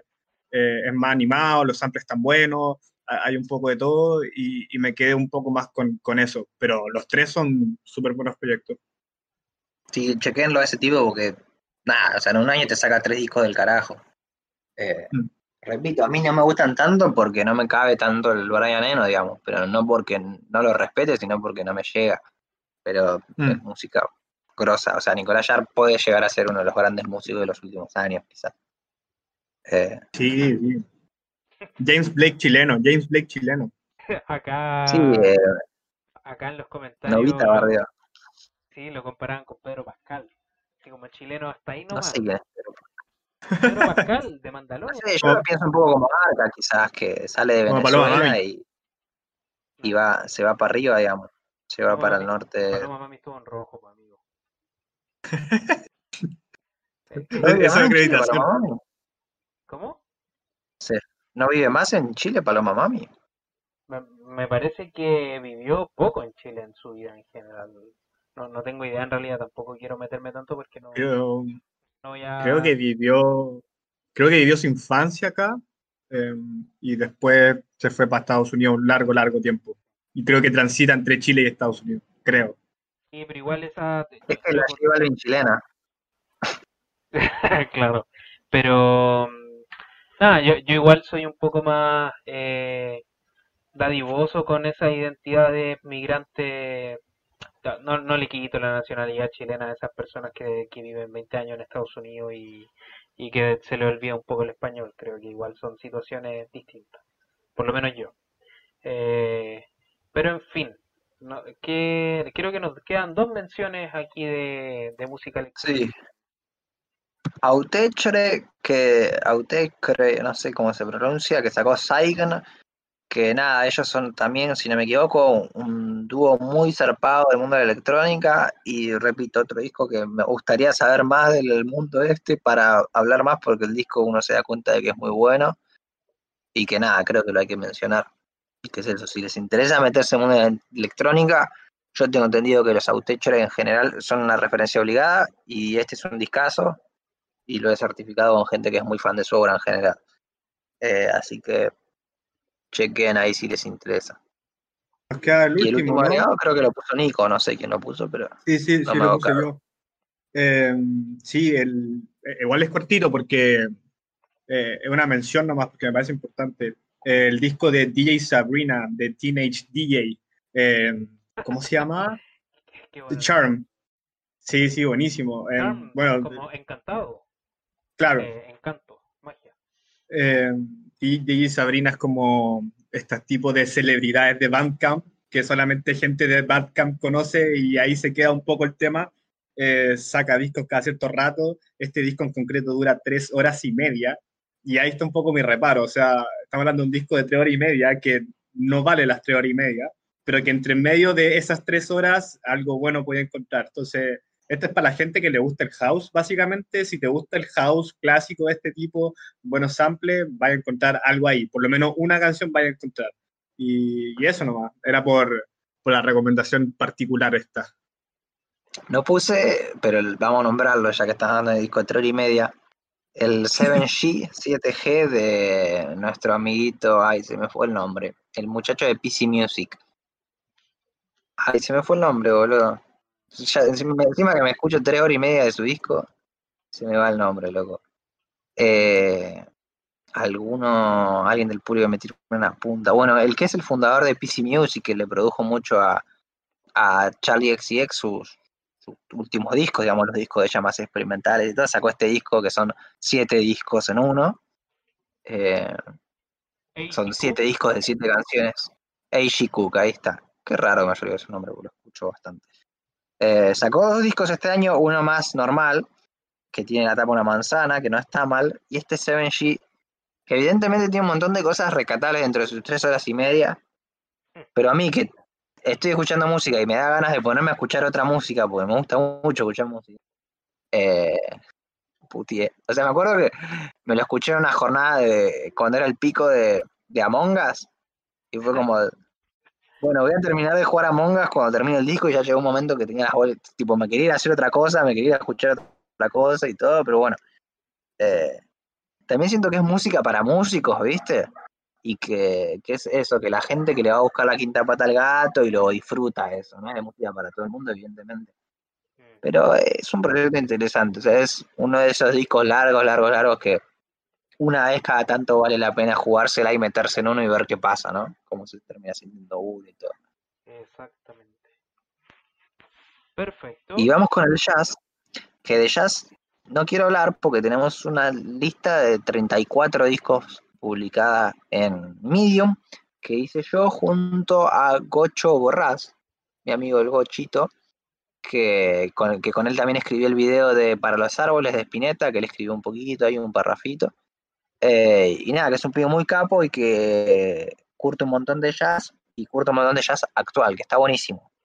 Y me tiró la idea de hacer el top, yo planeaba hacer uno pero con 5, 6, 7 discos y juntamos entre los dos, buscamos un par de cosas para completar y que, que haya un poco de todo. Y quedó esa nota que para mí está muy buena y que realmente son, o sea, es lo menos comercial del mundo decir top 34 discos de jazz, pero es porque realmente consideramos que había 34 discos de jazz que estaban muy buenos y que creemos que está bueno que los escuchen y van los 34 discos de jazz. Y el que voy a mencionar aparte, eso lo encuentran en nuestro Medium, eh, que está el link acá en la descripción, si no me equivoco, Y, y está en que a- Instagram. a- ayer, anteayer publicó una lista de, de trap underground eh, del año pasado, que también creo que está buena. Pena leerla, esa es solo mía. Eh, eh, y ahí encuentran el de jazz, en la nota anterior. Está en Instagram también. Y sí, sí, sí, sí, está todo en Instagram, pero bueno, búsquenlo en Medium, para mí es mejor leerlo ahí. Y ayer justo me encontré este disco porque está esta persona que se llama Moore Mother, que la pueden llegar a haber ubicado porque laburó el discazo que sacó en diciembre Billy Woods, es un disco de Billy Woods con Moore Mother, y de repente otro disco que me habían recomendado de Noise, que lo escuché y no está mal, que, que si no me equivoco es Moore Mother con Moon Chivalry o una cosa así, pero busquen Moore, eh, M-O-O-R, Mother como mamá en inglés. Eh, en Spotify van a ver, sacó cuatro discos este año, hay uno que no llegué a escuchar porque empecé a escuchar hoy y no pude, pero sacó, o sea, tiene uno de los mejores discos de rap del año, uno de los mejores discos de noise del año, o por lo menos de lo que yo veo los top de noise y de rock pesado está ahí, si bien a mí no me fascinó, y mi disco de free jazz favorito del año de repente, que es eh, Circuit City. Así que de Moore Mother algo vamos a tener que escribir, por lo menos del disco con Billy Woods, porque es brillante. Sí, está buenísimo. Pero no sé qué onda esta mina, si no me equivoco, es canadiense, afrodescendiente, y que Eh, sacó claro. cuatro discos en un año, y por lo menos sé que tres son uno que a mí, si bien no me encantó, el de Noise, me parece que es bueno, y los otros que me encantaron. O sea, y que son de tres estilos completamente distintos. Mm. Así que no sé, parece una figura fascinante. Yo la acabo de, de- de como de conocer, entonces no puedo decir mucho más, pero ya sí, se dan una idea de lo zarpado que es. Y bueno, quiero seguir investigando y dentro de poco voy a bajar una data. Pero eso, eh, a los 34 discos de jazz de esa lista se suma ahora el, el- el número 35, que es Circuit City de Moore Mother. Es un disco de free jazz, que le gusta el free jazz con el spoken word. Eh, discaso, discaso, discaso, discaso, discaso. Eh, Que 35 suena mejor que como 34. sí, Sí, y no sé si no le voy a hacer un parchecito ahí claro. y, y a la. Para guía, que sea para guía. El bonus track.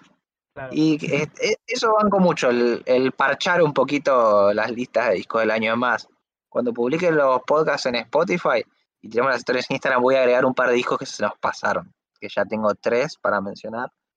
Y seguro me cruza alguno más prontamente, así que chequen ahí el Instagram.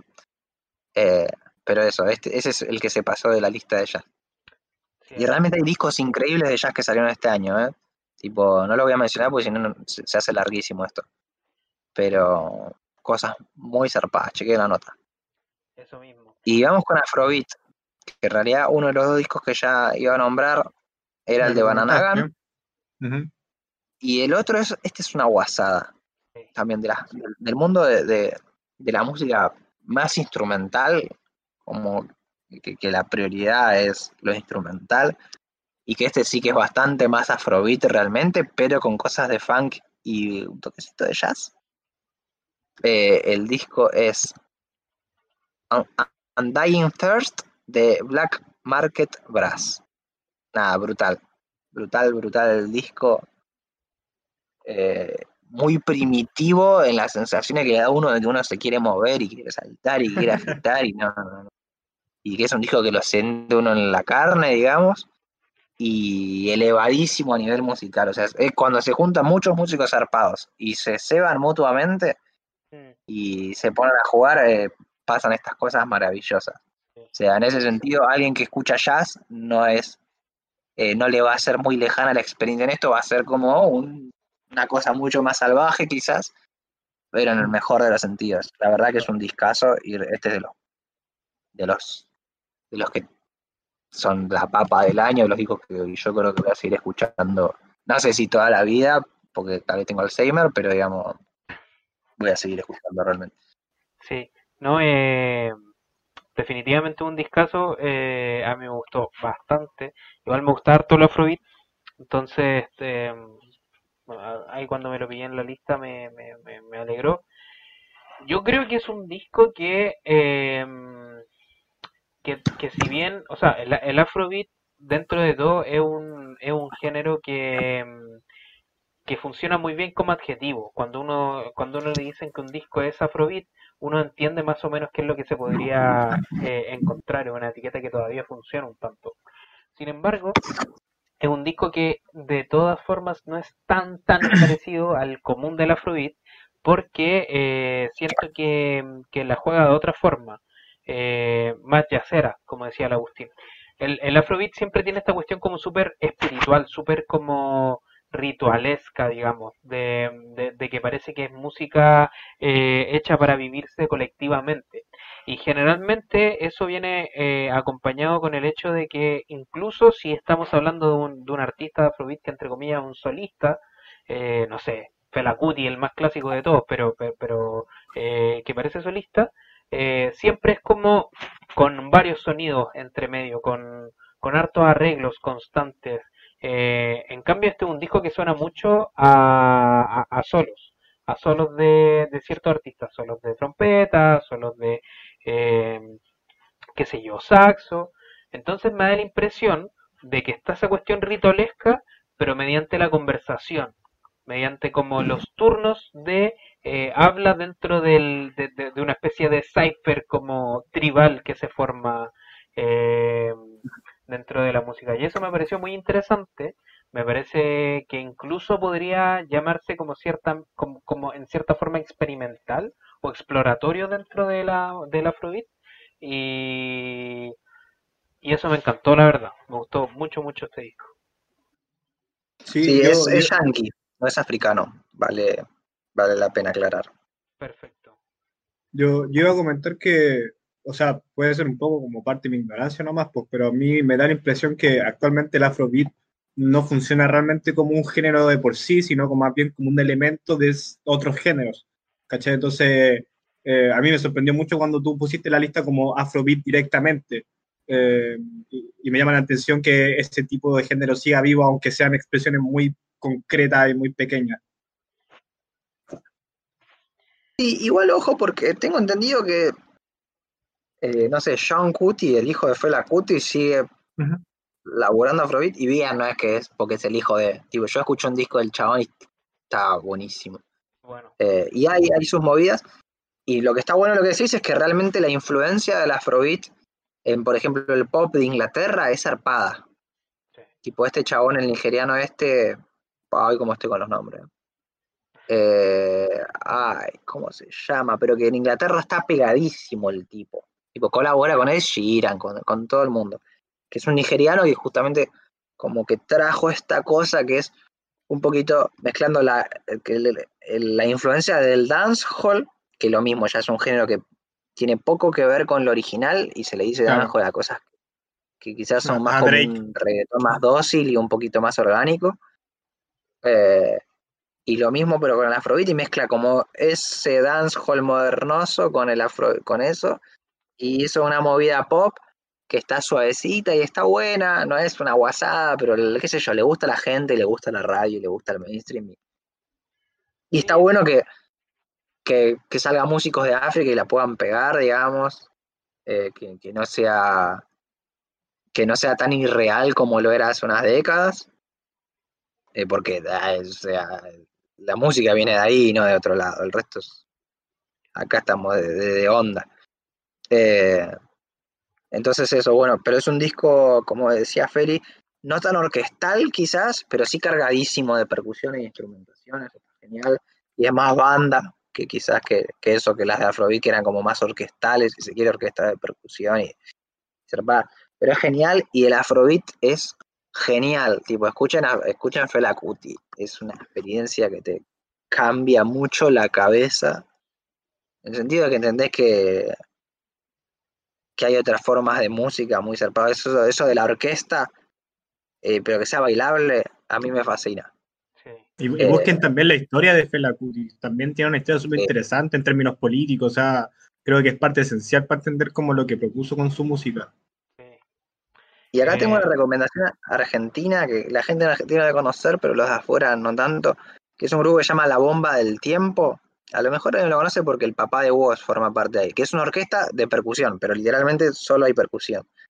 Y que el tipo que la dirige inventó un lenguaje de señas eh, específico para, dirigir, para dirigir eso. O sea, en vez del ti, ti, ti, ti, ti, como las orquestas clásicas, es eh, así, así, así, qué sé yo, van haciendo señas con la mano y va- van variando la percusión.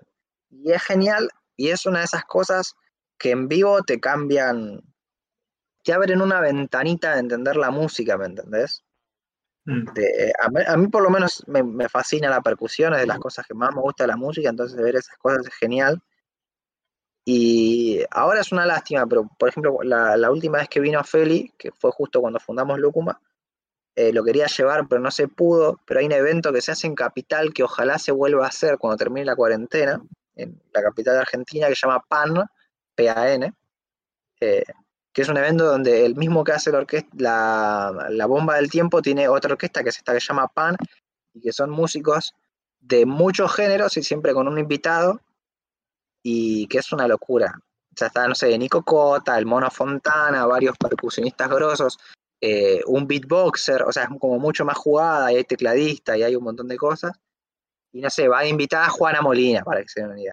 Va a invitar, o Pablo Lescano de, de- Damas Gratis. O sea, van músicos muy, muy distintos y muy geniales, y a jugar ahí. Y había un percusionista africano que murió el año pasado, no sé la causa, pero fue realmente un bajón.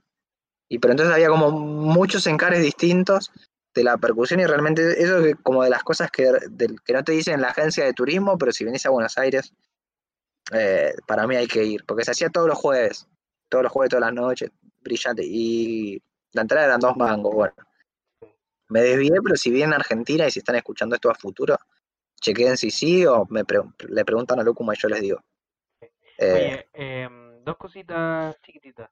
Uno, eh, nos tiraron la data aquí en los comentarios. Burna Boy. Burna Boy, ahí está, efectivamente. Sí, laburó con George Smith y nada, está pegadísimo el chabón. A mí no me gusta mucho lo que hace, pero está bueno que esté pegado de ese y no el perejil de Sheeran, por ejemplo. Otro, otro que te cae mal.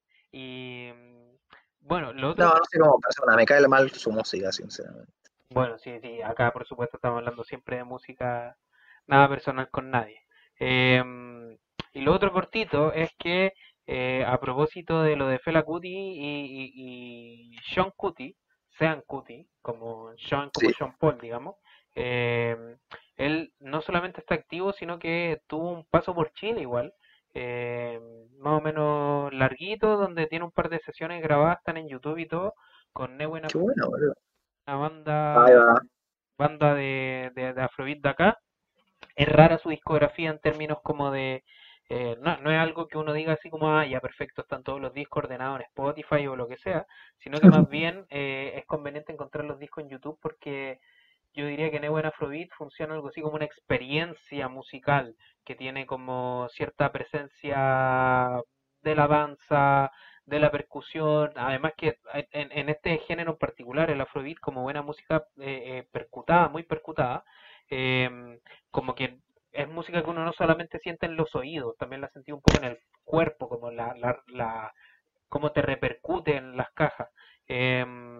Entonces, nada, como que hay algo súper choro que si lo quieren buscar, les recomiendo buscarlo en YouTube. Y hay un par de sesiones, creo, creo que alguna que otra, un cover a Fela Kuti, eh, Neuen Afrobeat, Sí. con, con lo recuerden. Zarpado de Zabal, no es joda que venga el hijo de Fela Cuti a decir, a tocar con vos. Así como Porque bendecido. bendecido. Sí, Sí, sí. bendecido. weón. Esa, esa O es el término, hablar de Afrobeat, los tengo anotados para escuchar hace mucho, Neuen con W, Así es. eh, Que de hecho Neue- y todo el Neuen, mundo habla de que son zarpada banda, pero no sabía que tenían ese aval, eso es otro level. No, no, tremendo. Y, y, y aparte que tiene Zarpado. un, un rollo, Neuen, de hecho, Neuen es, eh, es fuerza en Mapuzungún, el, el- el idioma de los mapuches. Entonces, ahí hay una mezcla, digamos, bien interesante. Tiene rollo, tiene rollo esa banda, es, es bien Qué bonita.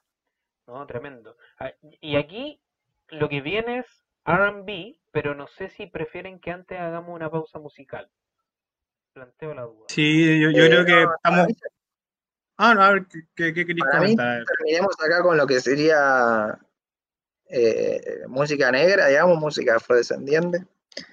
Y vamos después con el rock, y además el tema que tenés para cortar tiene que ver con rock, así que Perfecto. Para- tres discos son los que nos quedan para la acá. Así es, tres discos ¿Sí? bien entretenidos. Y el primero yo creo que es un tema que, que nos va a dar tela que cortar. Que, que básicamente lo metimos acá, yo creo que por una cuestión de orden, de, de darle un espacio y porque también es una de las busca- búsquedas musicales más cantadas del, del artista en cuestión, que es Mac Miller, eh, con su disco póstumo Circles, que salió este año, a mediados de año creo, si no me equivoco. Em, No, principios. Salió al toque que empezó el año. Si No. no salió en enero Ah, o febrero. ¿verdad? ¿Verdad? Se cumplió. Salió al toque. Salió, Toque. salió hace dos días, ¿o no? Hace dos días, un año. Claro, Sí, salió entonces en las primeras semanas de enero. Tienen toda la razón, se cumplió un año hace muy poco del lanzamiento del disco.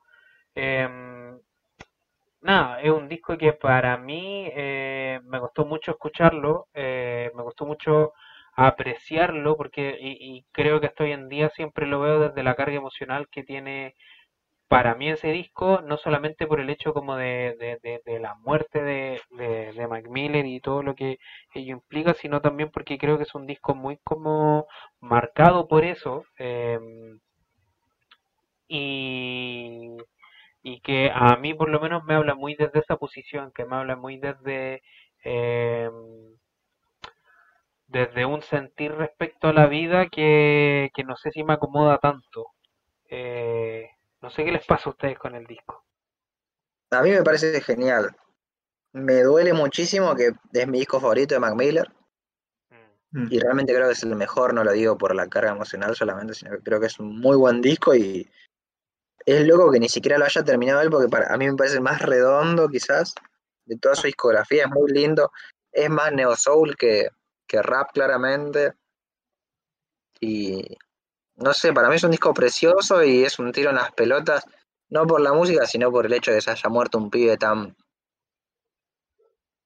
que eh, parece tan buena persona desde lo lejos y tan interesante en la música y tan necesario que haya estos tipos medio raritos, pero no tanto, y que todo el mundo quiere mucho y todo el mundo respeta mucho y, que le aportan su propio saborcito a la música. O sea, si bien nunca fue el más el rapero más convincente, ni el mejor hacedor de discos, ni el mejor productor del mundo, todo lo queríamos un montón y lo, le seguimos teniendo mucho cariño y era algo distinto, sin ser experimental ni nada, pero era una voz distinta.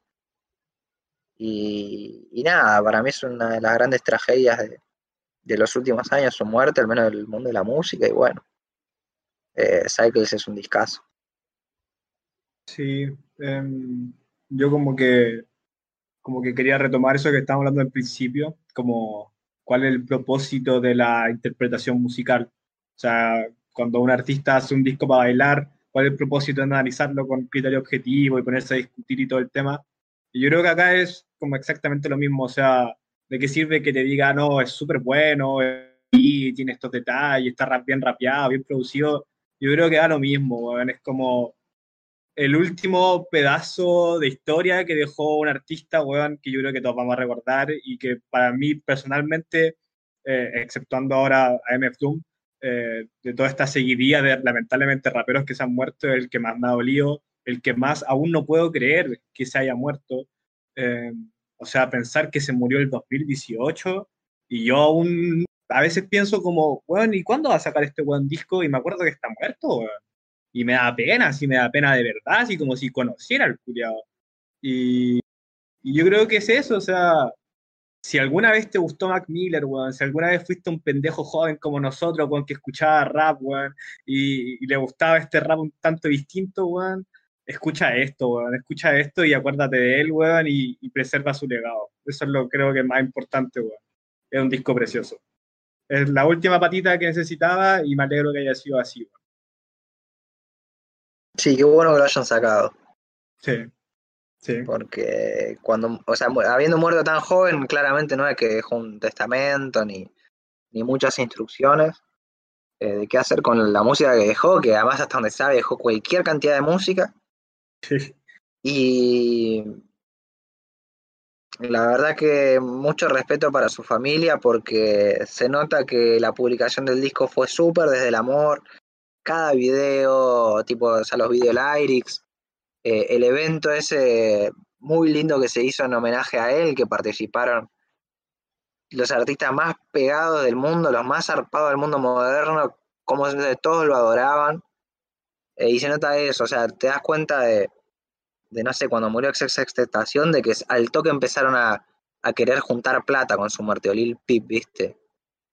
Y que esto va más allá de la calidad musical o artística, ¿viste? Que eso no está bueno. No está bueno como, como seres humanos que somos. Y lo de Mac Miller fue súper respetuoso y creo que es ejemplar de cómo sacar un disco póstumo, desde el respeto y el amor. Y se notan cada detalle de la tapa, los discos, las letras, todo, todo, todo, todo, todo súper respetuoso y bueno. Eh, nada, un, qué, qué, triste haberlo perdido, estoy loco. Sí. Em, o sea, a, a, a, mí me pasa que, que, claro, es un disco que, que además siento que refleja muy bien esa etapa más cerca como del, del ocaso de la vida de, de, de, Mac Miller, sus pensamientos como que van un poco por ahí. Hay unos versos que son súper explícitos en esa línea y eso es como lo que, lo que me duele escuchándolo, la verdad. Esta cuestión como de, de, de, Mac Miller diciendo literalmente como todos vamos a morir, ¿cachai? Eh, me duele mucho. Pero pero no por eso hay que perder, o sea, creo que también es súper injusto y, y, y, por eso como que me, me, me, propuse harto rato como superar ese, ese sentimiento, digamos. Es súper injusto quedarse con esa imagen de Mac Miller cuando al contrario siempre se habla de él como, sobre todo las personas que lo rodearon, que estuvieron con él, como un personaje que dio tanta luz, ¿cachai? Como, como una persona que fue tan, tan especial y que le, le, le daba tanto a tanta gente. Eh, eh, ahí, por ejemplo, está el hecho de que e, esto es más como dato freak del disco, qué sé yo, pero, pero hay una canción que se grabó en Chile, eh, por lo menos las voces, eh, ahí en Estudios del Sur, que, que, es un estudio de un sector rural de Santiago, eh, María Pinto, una zona más retirada de, de la ciudad, digamos a, a, una hora y media, dos horas de la capital en autopista, y donde grabó, por ejemplo, La Brígida Orquesta, su disco.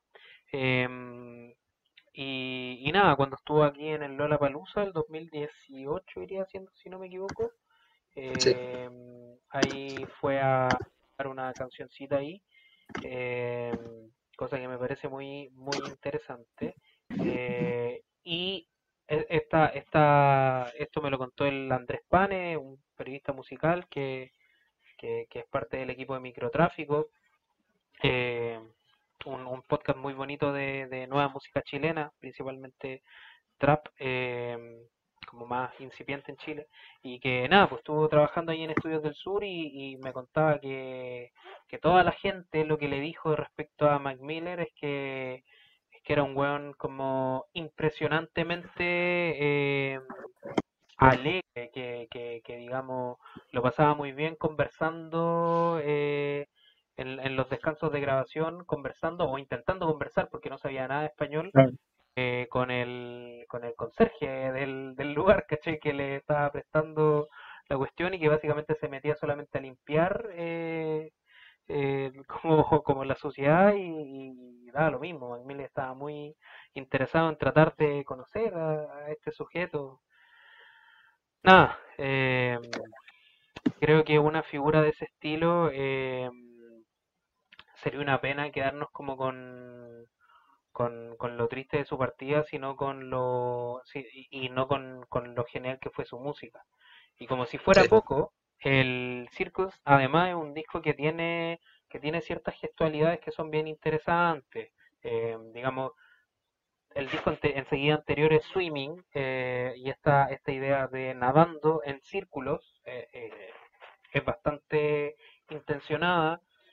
en, en Dissect, un, un, podcast gringo muy especializado en música, también hacían hicieron el pequeño descubrimiento, por así decirlo, de que el disco termina en un acorde muy raro,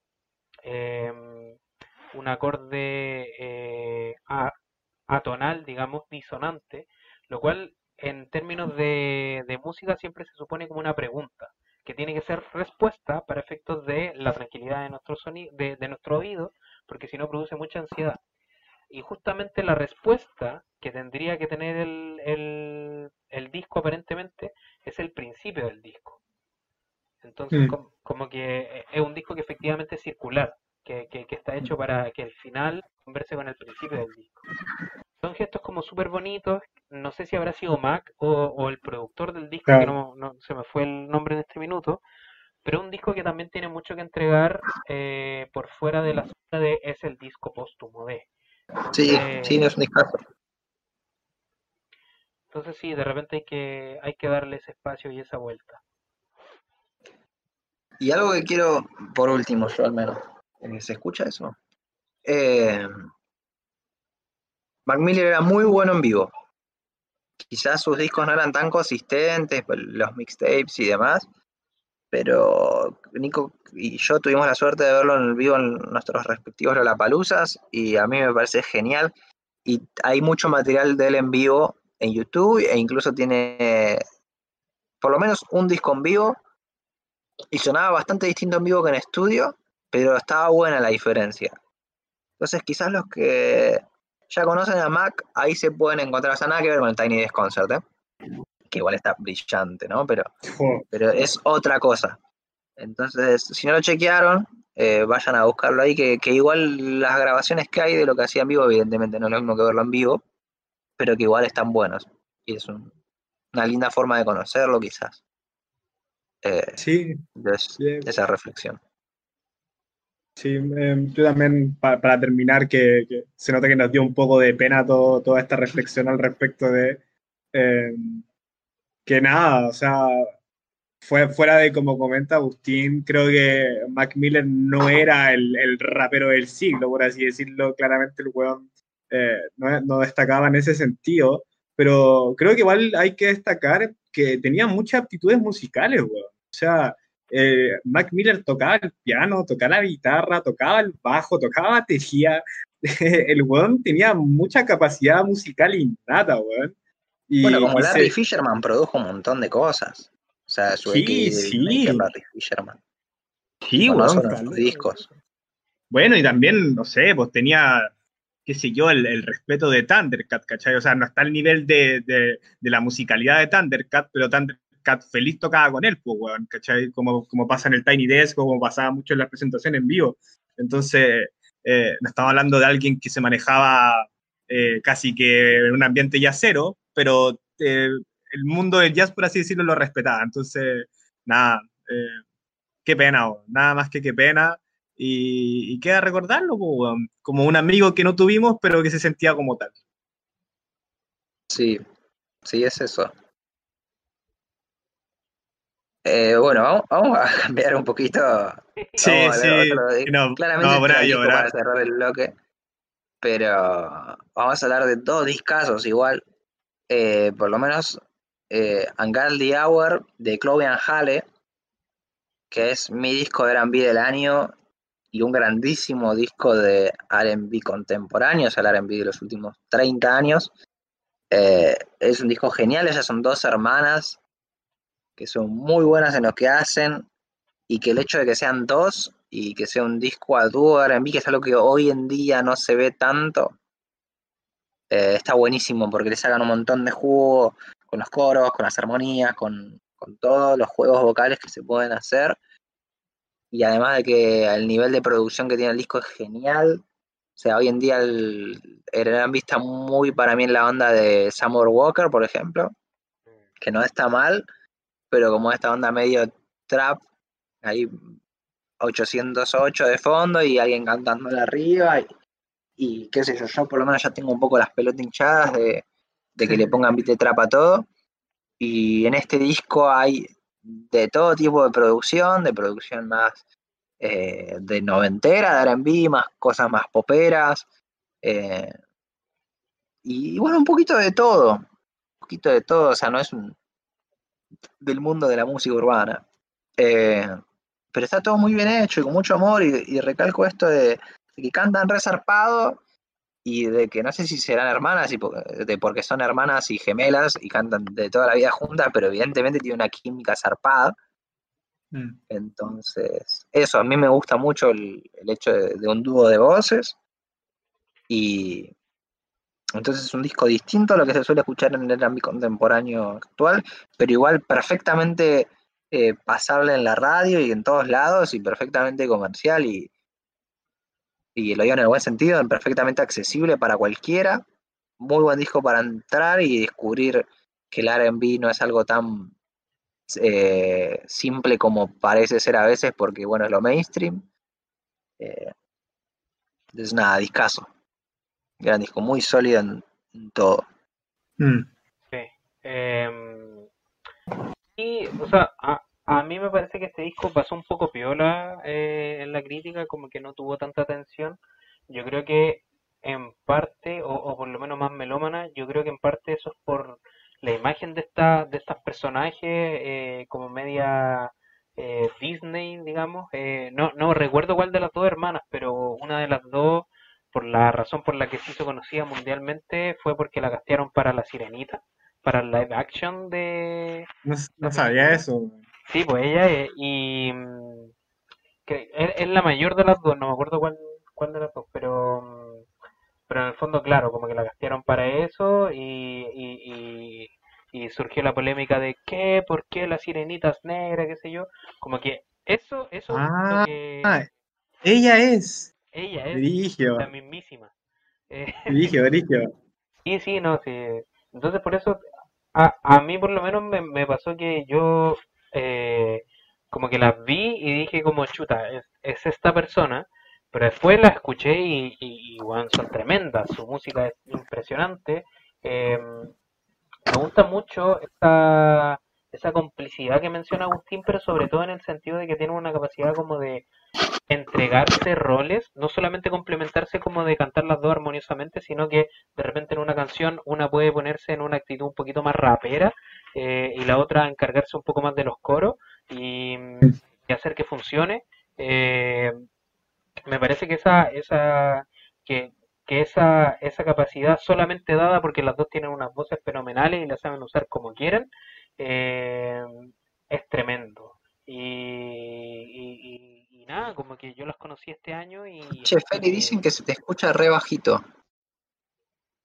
No sé qué onda, yo te escucho perfecto. Yo, también te Tal vez tocaste algo. O sea, perdón la interrupción, pero si no se te escucha, mejor arreglar rápido y que puedas repetir. Mm, pero eso, uy, es que dijo un montón de cosas. Cuéntenme si es que si es que se escucha un poquito mejor ahí, pero pero nada, mi punto es que eh, estas muchachas son más que la sirenita negra y todo ese asunto y hay que escucharlas, hay que escucharlas bastante. Sí, es un golazo y para mí un disco ejemplar de, de RB. O, sea, esta tiene que ser la calidad que me tiene que entregar a mí eh, el mainstream estadounidense de música eh, mainstream, digamos, para ser redundante. Eh, pidamos esto.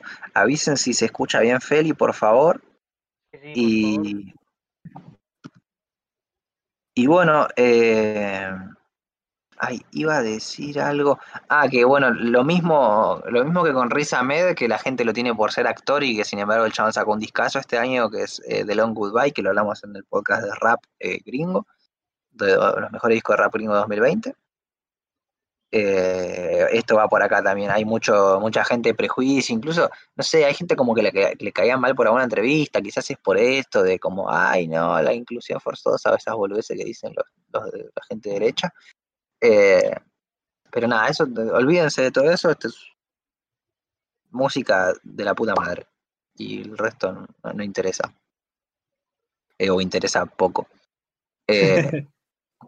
y bueno, eh, Vamos con el de Lian La Java, le, le, le Javas, las Javas. No, no, pero, eh, la Java. Está saltando algo muy importante. No, no, no, pero lo quiero dejar para el final, sí, para terminar con algo un poquito más punchy. Sí, sí, eh, sí, sí, yo Liana Javas la puse solamente pa, para mencionarla. Es Liana, Liana Javas, no, yo tampoco estaba pensando cómo se pronuncia, weón. Eh, si alguien la puede copiar y ponerla en, en el, en el YouTube. es de Liana Havas, eh, que es un disco de neo soul con Mm. un poco de folk eh, de Mm. Inglaterra, una piba afroinglesa. Sí, a, a- a mí personalmente yo lo estaba poniendo como que dije, bueno, me falta algo acá que, que escuché y que me gustó, y era precisamente esto, muy, muy soul, bueno, o sea, es de esa escucha gratificante, weón, no sé si tiene mucha, mucha pretensión y profundidad, pero weón, es soul para el alma, ¿cachai? Y por sobre todo quería destacar que, que, que en verdad es más que nada anecdótico, pero tiene un cover de Weird Fishes de Radiohead, del disco En Rainbows, y que me gustó mucho, weón. o sea, supieron interpretar muy bien esa canción en particular, eh, que jamás pensaría que tuviera una interpretación tipo soul. Y, y nada, yo creo que si van al disco, escuchen ese cover en, en particular, weón. Me gustó mucho, mucho, mucho. Eh, sí, a mí se me pasó este disco, lo iba a poner en la lista y me olvidé, no sé por qué, pero es muy lindo disco, muy lindo Sí. Eh, candidato al Mercury Prize del año que viene, me parece. De, de Ah. la música inglesa, muy lindo. O sea, predicción, ¿eh? no, no sé si oficialmente, pero yo creo que es de los discos ingleses copados, copados que salieron en los últimos meses. Y, y muy lindo, el que le interesa el soul, el que le gusta, por ejemplo, Michael Kiwanuka, va por ahí el asunto, muy lindo, ella la rompe, canta de puta madre. eh, la música es muy linda, toca la guitarra, si no me equivoco, ella también. Y está Sí. ahí para que la chequen. Y el último que quería hablar, no muy lejos de esta onda, pero con todavía más profundidad, creo yo, en la historia de la música afroamericana, Más eh, uno, de mis, uno de mis grupos favoritos de los últimos tiempos y uno que me indigna que no que la crítica de música no se la pase hablando de estas tres personas y, y tirándole flores todo el día porque realmente es un evento musical zarpado. Mm. Eh, estoy hablando de Sault, que es un grupo relativamente anónimo, tipo no hay una foto, de- ni siquiera se sabe si siguen siendo estas tres personas que menciono. En 2019 sacaron dos discos, 5 y 7 se llaman, que 7 me parece que es un poco los como las, las canciones que quedaron afuera de 5, entonces tan bueno está, pero 5 es un discazo. Y este año sacaron dos discos de vuelta. Y están los dos muy buenos, pero especialmente el primero de los dos, que es Untitled, o sea, se llama Untitled y entre paréntesis Black Is. Y la tapa es toda negra y un puño eh, negro ahí, blanco y negro. Y todas las tapas así son eh, todo negro y con una cosita. Y la estética es esa. Y se sabe muy poco de estas personas. Porque lo importante es la música. Y la música es brillante.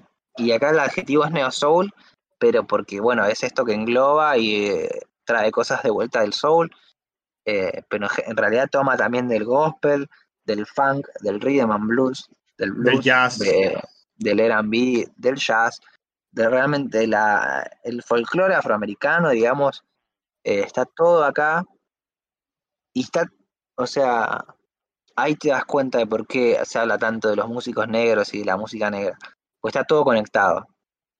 Eh, está, realmente es perfectamente fluido un coro gospel eh, con algo de soul, ¿me entendés? Es completamente natural. y ese entendimiento de la música es el que quizás le falta al resto de las tradiciones musicales.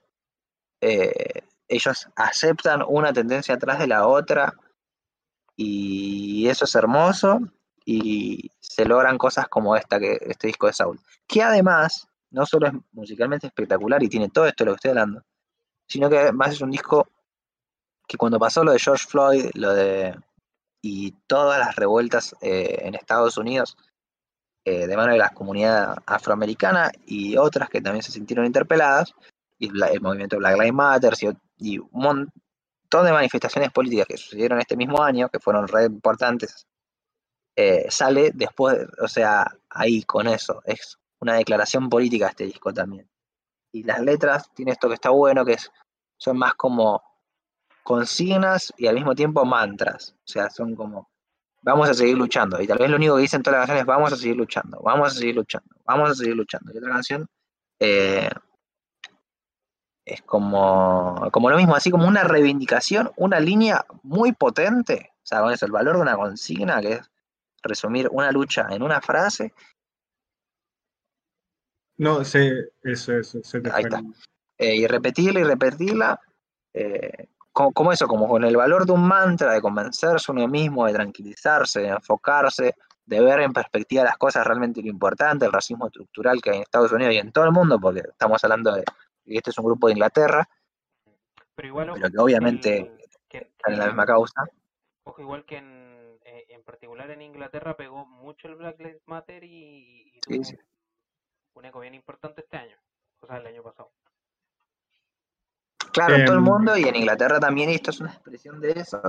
Y entonces si está RTJ4 como la expresión más demoledora y pura y contestataria, para mí la otra gran voz quizás eh, que expresa, así como hablábamos hace un rato de lo de Charlie XCX con la cuarentena, otro de los grandes eventos de este año que fueron eh, el asesinato de George Floyd a mano de la policía estadounidense y todo lo que eso desencadenó, además de otro montón de asesinatos de civiles afroamericanos.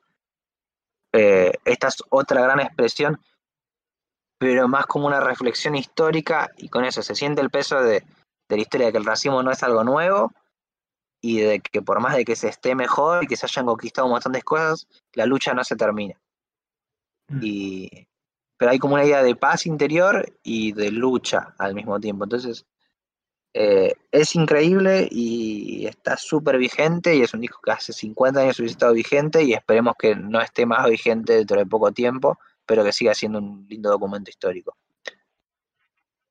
Em, yo quería mencionar que personalmente, más que hacer la comparativa con, con Randy Jules, eh, siento que encaja un poco más con lo que hizo Miles, eh, Blue con Miles, disculpa que siento que es más como esta, esta revisión histórica afroamericana, pero que tiene este punch y esta fuerza culiada de, de Randy Jules, ¿cachai? Que tal vez lo que necesita de repente un, movimiento y que represente la emoción del momento. Eh, pero sí, eh, es precioso, bueno, es precioso y, me gusta mucho lo que decís, ¿cachai? O sea, hay una, hay una, un espectro de sonidos muy variado, pero todo se siente como una unidad concreta, ¿cachai? O sea, podemos pasar del software al jazz aquí, allá, pero todo se siente parte de uno, Y es precioso, y ¿cachai? Y tiene que ver con lo que tú comentáis, con una unidad histórica dentro de la musicalidad afroamericana. Entonces, bueno, yo no había escuchado algo así como desde, qué sé yo, el, Black Messiah de D'Angelo, ponte tú, ¿cachai? Como, como ese tipo de fuerza, ese tipo de, de poder te entrega el disco. Y, nada, lo que tú decís, weón, que, que rabia que, que, un disco de este tipo no esté resonando en ninguna parte, básicamente. Yo, si no fuera por ti, creo que no habría escuchado sobre el disco en ninguna parte, probablemente. Y, y una pena. banca, que son los únicos que están haciendo ahí la tarea de, además nosotros. Pero sí, gracias a Banca. Sí, eh, yo creo que tiene mucho que ver con que, mm, con que además de que el, mensaje político no es tan vistoso como el de otras bandas que mencionaban ustedes, los propios Randy Jules, em, también eh, está todo este rollo como de la, de la identidad, que yo creo que es súper, eh, la, identidad de sus miembros me refiero, em, que es súper como casi poético, por así decirlo, en el sentido de que el, o sea, cuando, cuando, uno dice que las vidas negras importan, no está hablando de la particularidad de una, sino que simplemente está hablando de las vidas en general. Y, y en ese sentido, como representar desde el anonimato una experiencia de ese estilo, una experiencia política de ese estilo, es un gesto precioso, em, brutal, porque, porque estáis luchando básicamente por tu vida, pero, pero, pero precioso artísticamente hablando. Em, y también da para mucho porque en ese mismo disco, por ejemplo, hay un par de fits, pero que no están reconocidos. A mí, la verdad, me dio la impresión de que, que puedo estar perfectamente equivocado, porque como no están los créditos, no, no se sabe, pero creo yo que en algún minuto del disco está Reina Vidi por ahí participando, que ella es una, una poeta afrofeminista gringa. Eh, que, que nada, ella hace mucho spoken word y yo la conocí porque estuvo en el, porque participó del Eve, de Rhapsody, en un momento y, mm, y nada, como que creo haber escuchado su voz en un minuto recitando poesía dentro del álbum, eh, pero dentro de ese misterio, digamos, eh, se pierde se pierde por lejos la posibilidad de un éxito comercial, pero creo que en espacios por lo menos como este, donde tenemos gente un poquito más melómana y que tiene como esa sensibilidad em, con lo afro, aunque sea como desde la distancia, eh, definitivamente hay que rescatarlo como una obra tremenda, esa, esa capacidad de representar tan bien em, una, una multiplicidad de géneros y, y hacerlo sentir como, como un todo, eh, solamente te lo puede dar una experiencia tan vívida como, como la lucha política por la sobrevivencia, ¿cachai? Em, no, me, pare- me parece genial, me parece que ellos son geniales como concepto y, y, y nada, pues ojalá, ojalá este, este año saquen dos discos más, como ojalá Sí. poder irnos acostumbrando a que saquen dos discos por año. Claro, que se vuelva rutina. Sí, estaría re bueno.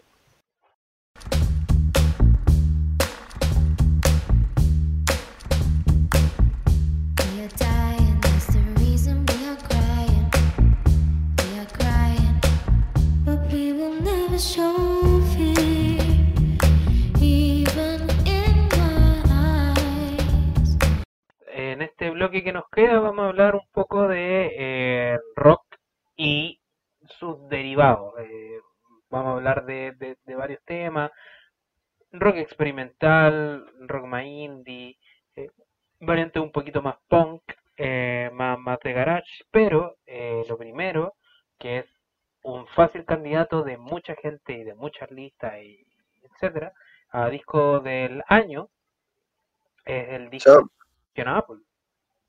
Perdón, ¿eh? Para mí es indiscutiblemente el disco del año.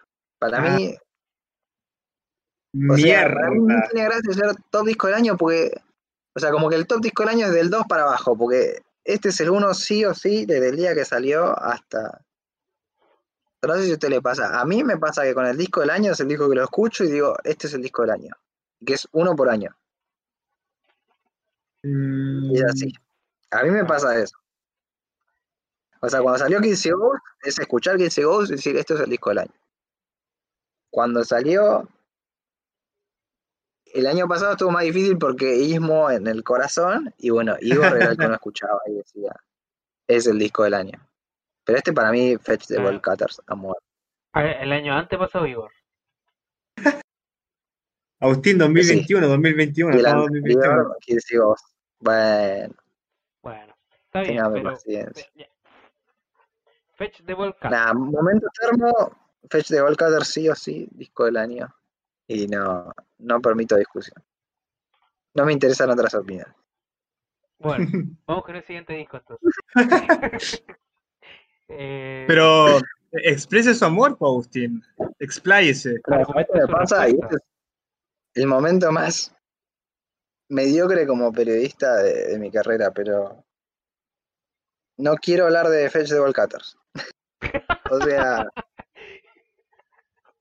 me pasa que, o sea, vieron cuando hablabas un rato de, de esto de que hay mucha música que a uno le gusta, pero que no, no es para conversarla quizás, o, o que nada, como uno como, como alguien que vive esto, o lo que sea, eh, no, le, no le da para hacer una reseña, que también eso está bien.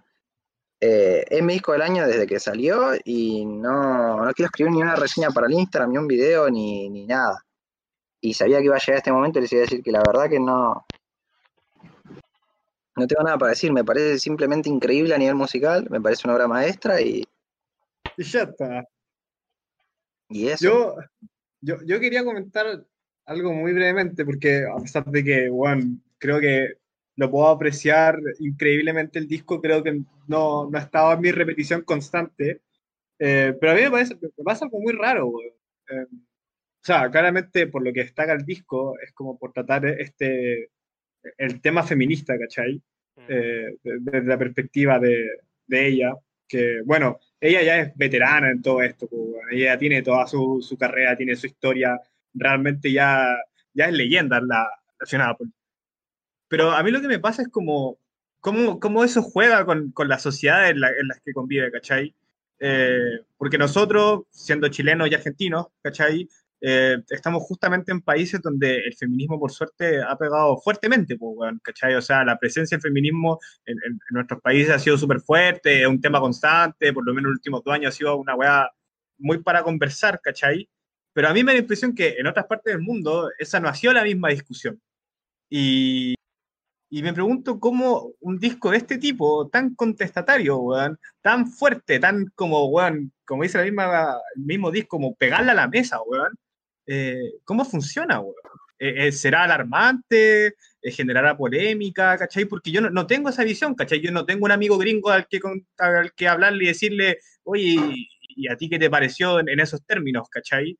Eh, tengo solamente la- las reviews de Fantano y otro que otro weón que hable del disco, ¿cachai? Entonces, como que eso, eso me llama por sobre todo la atención del disco, weón. Como algo así, tan contestatario, tan fuerte, puede llegar a repercutir socialmente, weón. Mm. A mí, sí, a mí, me llama la atención algo parecido. pa- pa- voy a hablar para que el Agustín no hable, pues bueno, si no quiere, no quiere decir nada. Eh, a ver, me llaman la atención varias cosas. Siento que un disco súper, eh, ¿cómo decirlo? O, sea, acá en Chile diríamos de guata. El término un poquito más formal sería como gutural, pero no en un sentido como cantado, no, no gutural como sonido metal eh, alternativo, sino como de que viene desde la boca del estómago. Es como, De las entrañas. Claro, desde las entrañas, de- desde ahí viene la, la música como se está haciendo.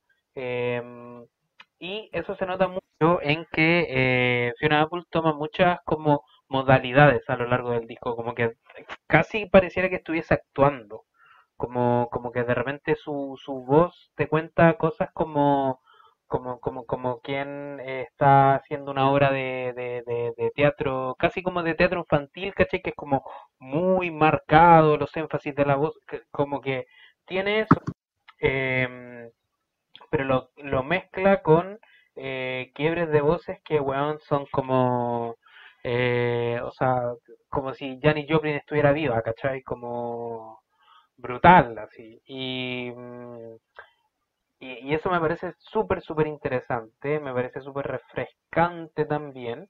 eh, no porque no se haga, sino porque eh, es interesante que un disco que haga eso aparezca dentro de las listas como el número uno, eh, porque no solamente el número uno del Agustín, sino que yo lo he visto de número uno en varias partes, ¿cachai?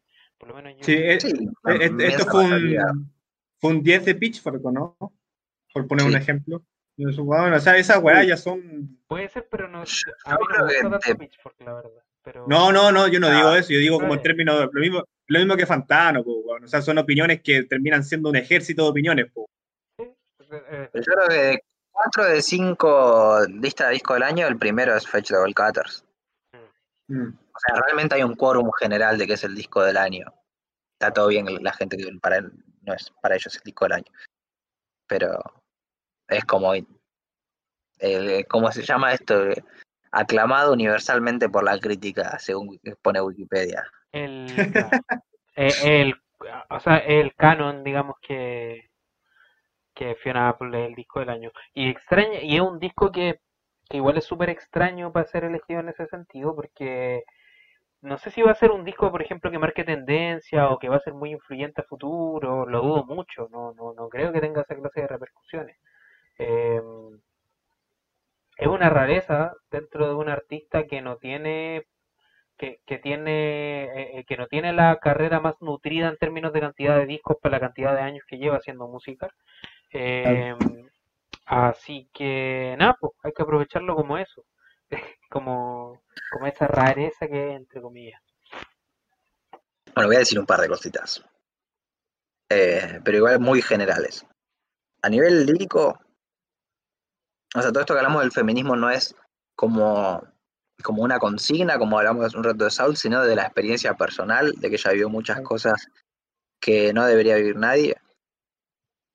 Y que las expresa de una forma increíble, como por ejemplo hablábamos hace unos podcasts de, Lingua Ignota, de que realmente te parte eh, el alma al medio, eh, lo la forma increíble en la que te transmite un montón de cosas que son una mierda. Y, y que nada, que después es exquisita en cuanto a cuestiones de, de que es increíble ver análisis de letras y ver cómo cada detalle de cada sílaba tiene un sentido y cómo la repetición en los estribillos, cuando le cambia algo, en realidad tiene un sentido re profundo. Todo eso es genial ver análisis de letras del disco.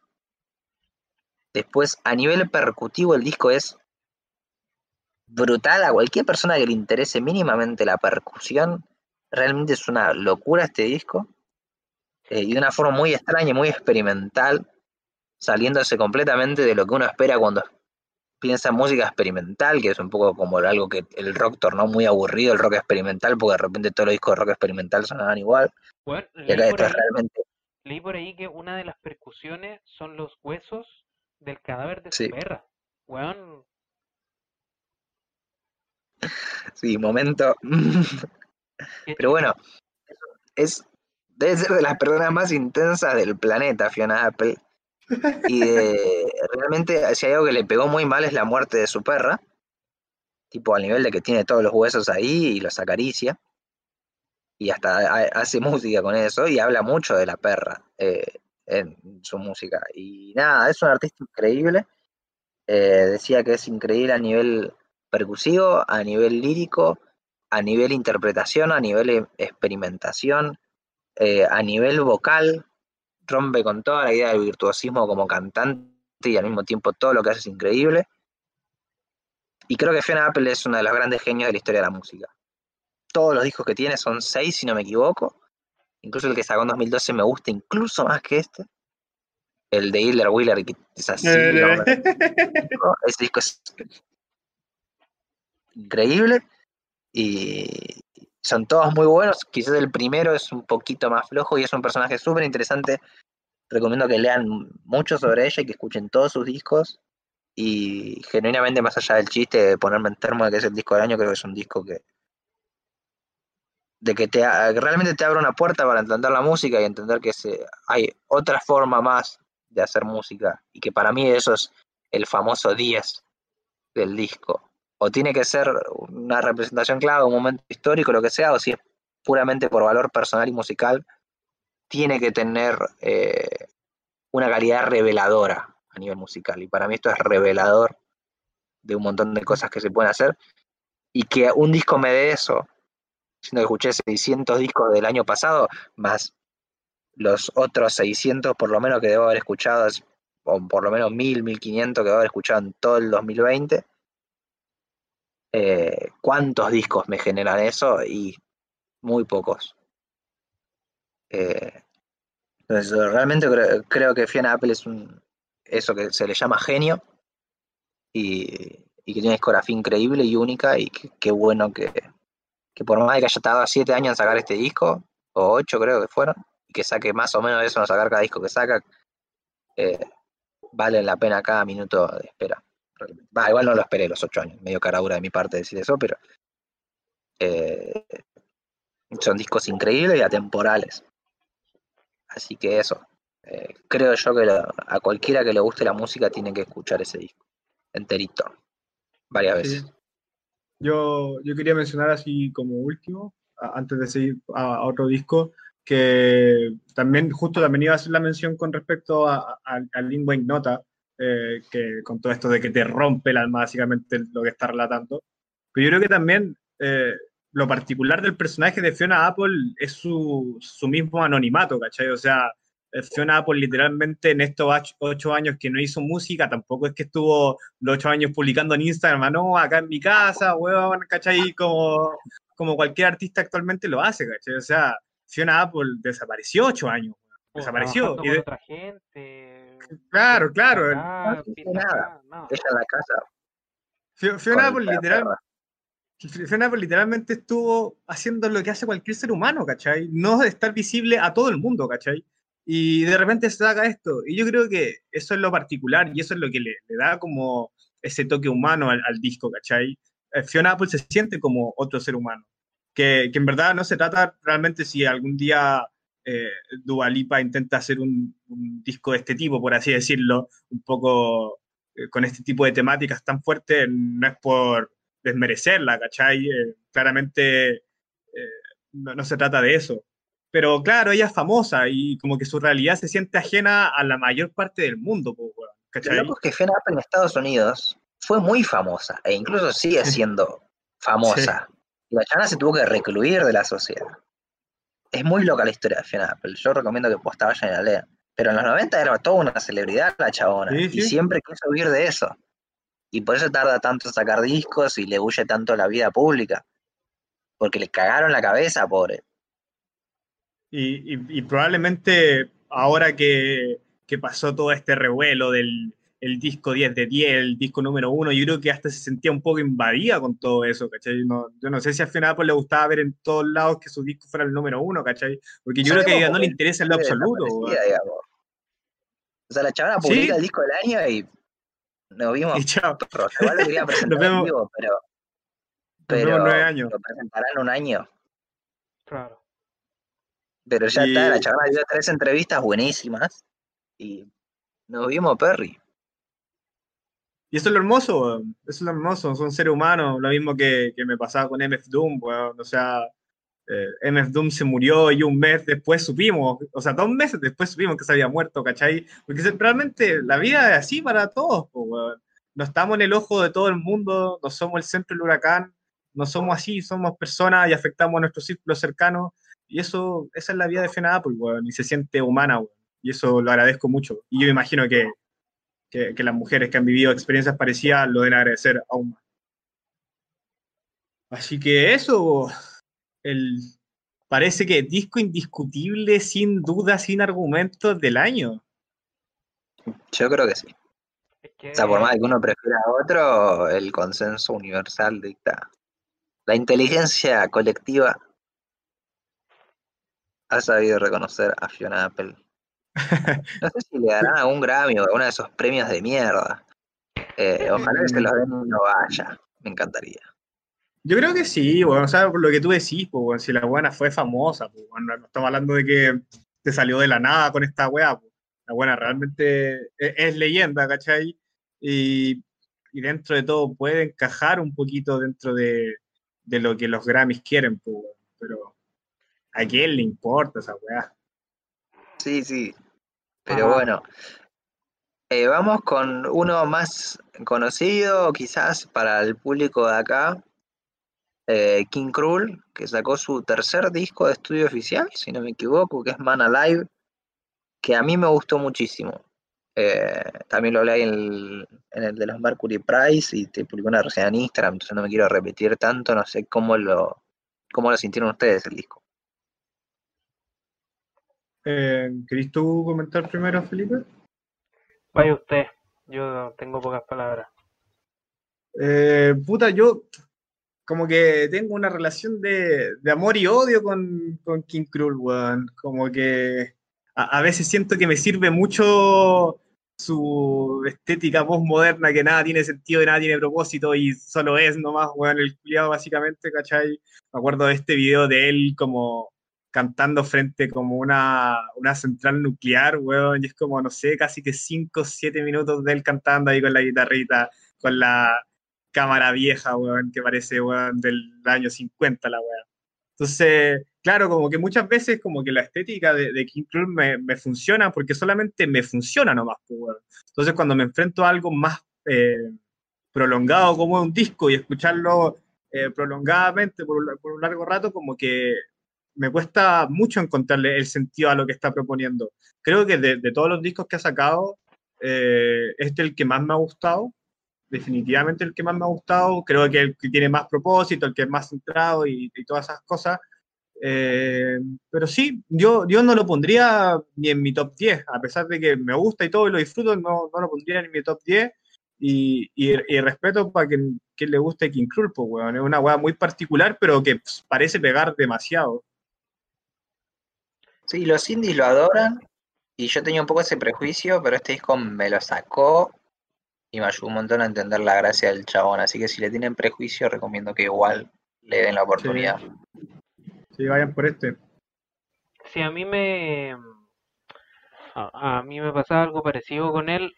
Creo que en este disco está muy- lo suficientemente pulido como para aceptarlo musicalmente. Yo al menos que soy un no soy un hombre de rock precisamente, em, pero eh, sí me pasa que es un disco que, a- que creo que tiene una profundidad suficiente como para tener que eh, estudiarse las letras, meramente como obra literaria, digamos, em, y que yo por lo menos no le, no le he dado como suficiente profundidad, creo yo.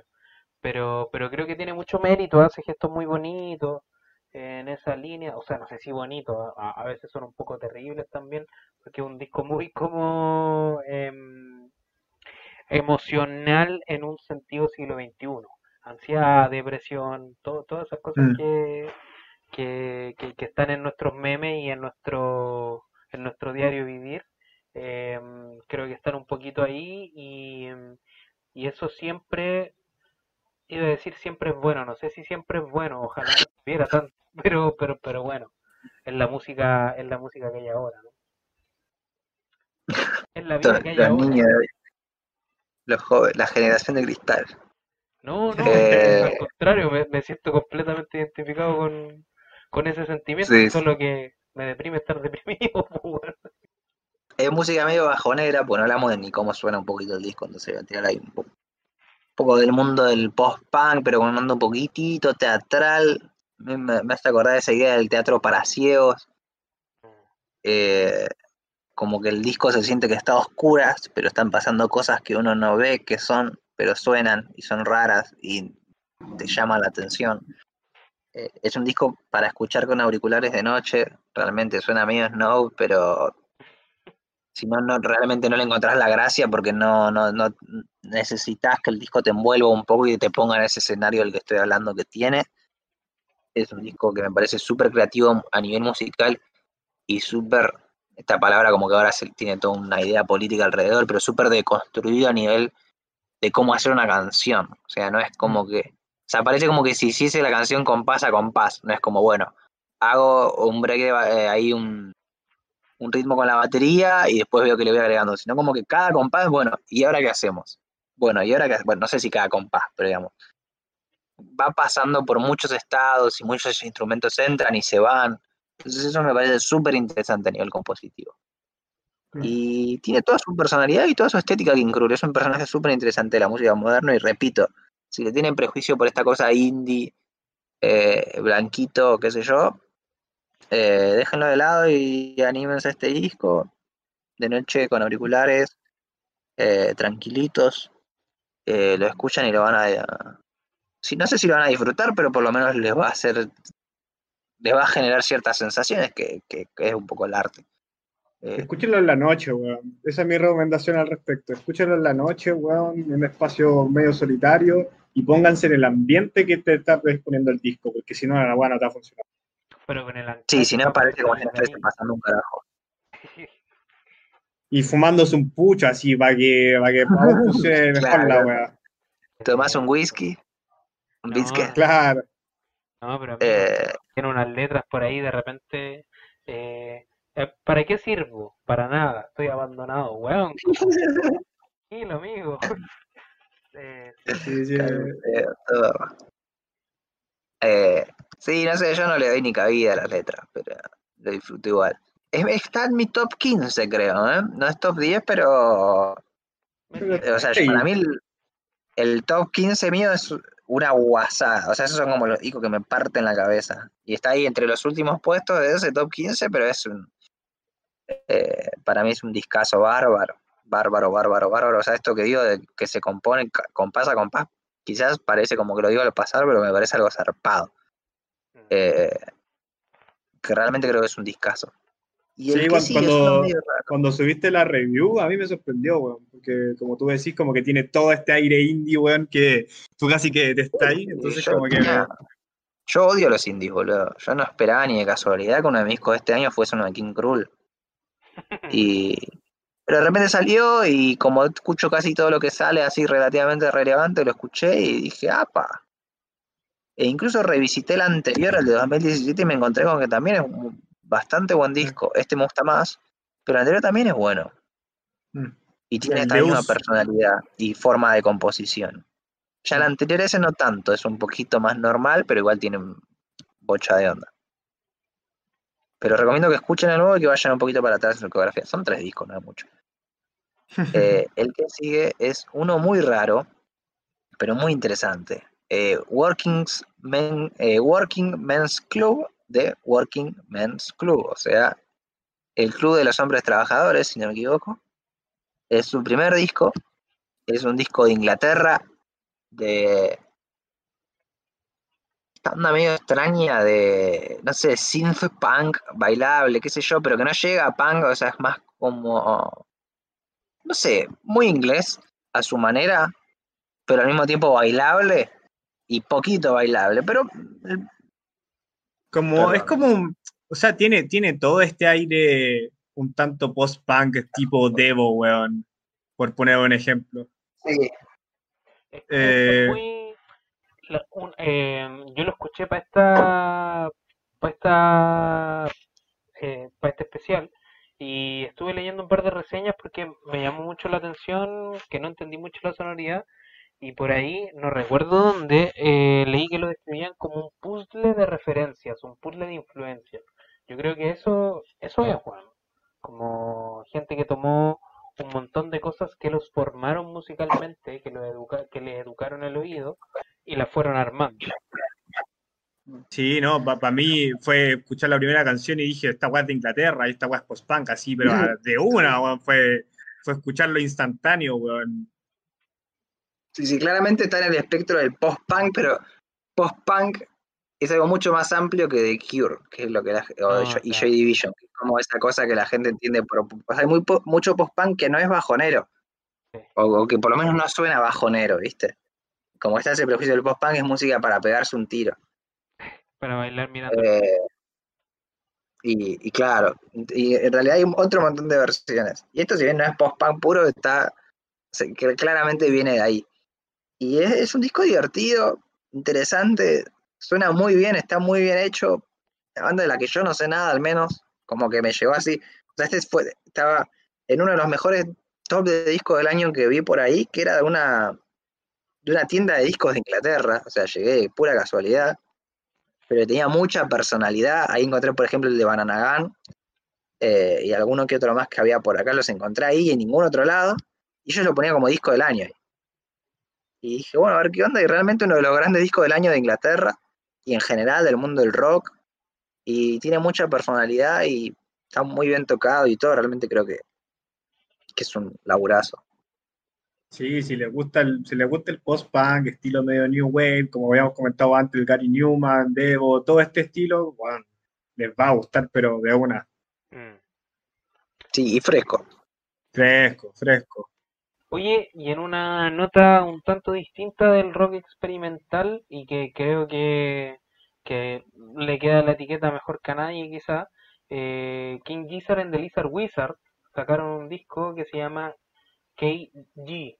Em, no sé qué piensan al respecto. Ah, ah, Eh, a mí me gustó, me llamó la atención que siendo King Gizzard quizá la banda favorita de rock para la crítica, pasó un poco por lo bajo este disco. Yo, yo A mí me duda, eh, yo tengo una duda, ¿es el único disco que sacó King Gizzard del 2020? me parece que sí. Sacaron otro en vivo, Ah, Ya. que, que- que- Ya. que es como, tengo, creo que solo está en Bandcamp y tengo entendido que son como temas suyos, o sea, no son temas nuevos, digamos. sí. Ah, Eh, Y justamente me llamó la atención eso, que, que en el fondo King Gizzard and the Lizard Wizard es una banda respecto a la que estoy acostumbrado a decir como, ah, ya, estos locos sacaron cuatro P este año y uno es un poquito más grunge, el otro es un poquito más yacero, experimental, el otro es, ¿cachai? Como el otro es más funk, eh, una constante búsqueda eh, conceptual, sonora, eh, cambios de integrantes, tres bateros, cuatro guitarras, ¿cachai? Como locura. Em, que, que, que encuaja, o sea, funciona, pero de distintas formas disco a disco. Me pareció que en ese sentido este fue como un año más convencional para ellos, eh, dentro de, pero, pero para mí funciona. Solo que, claro, quizás no es lo que yo hubiese esperado de, de, de ellos.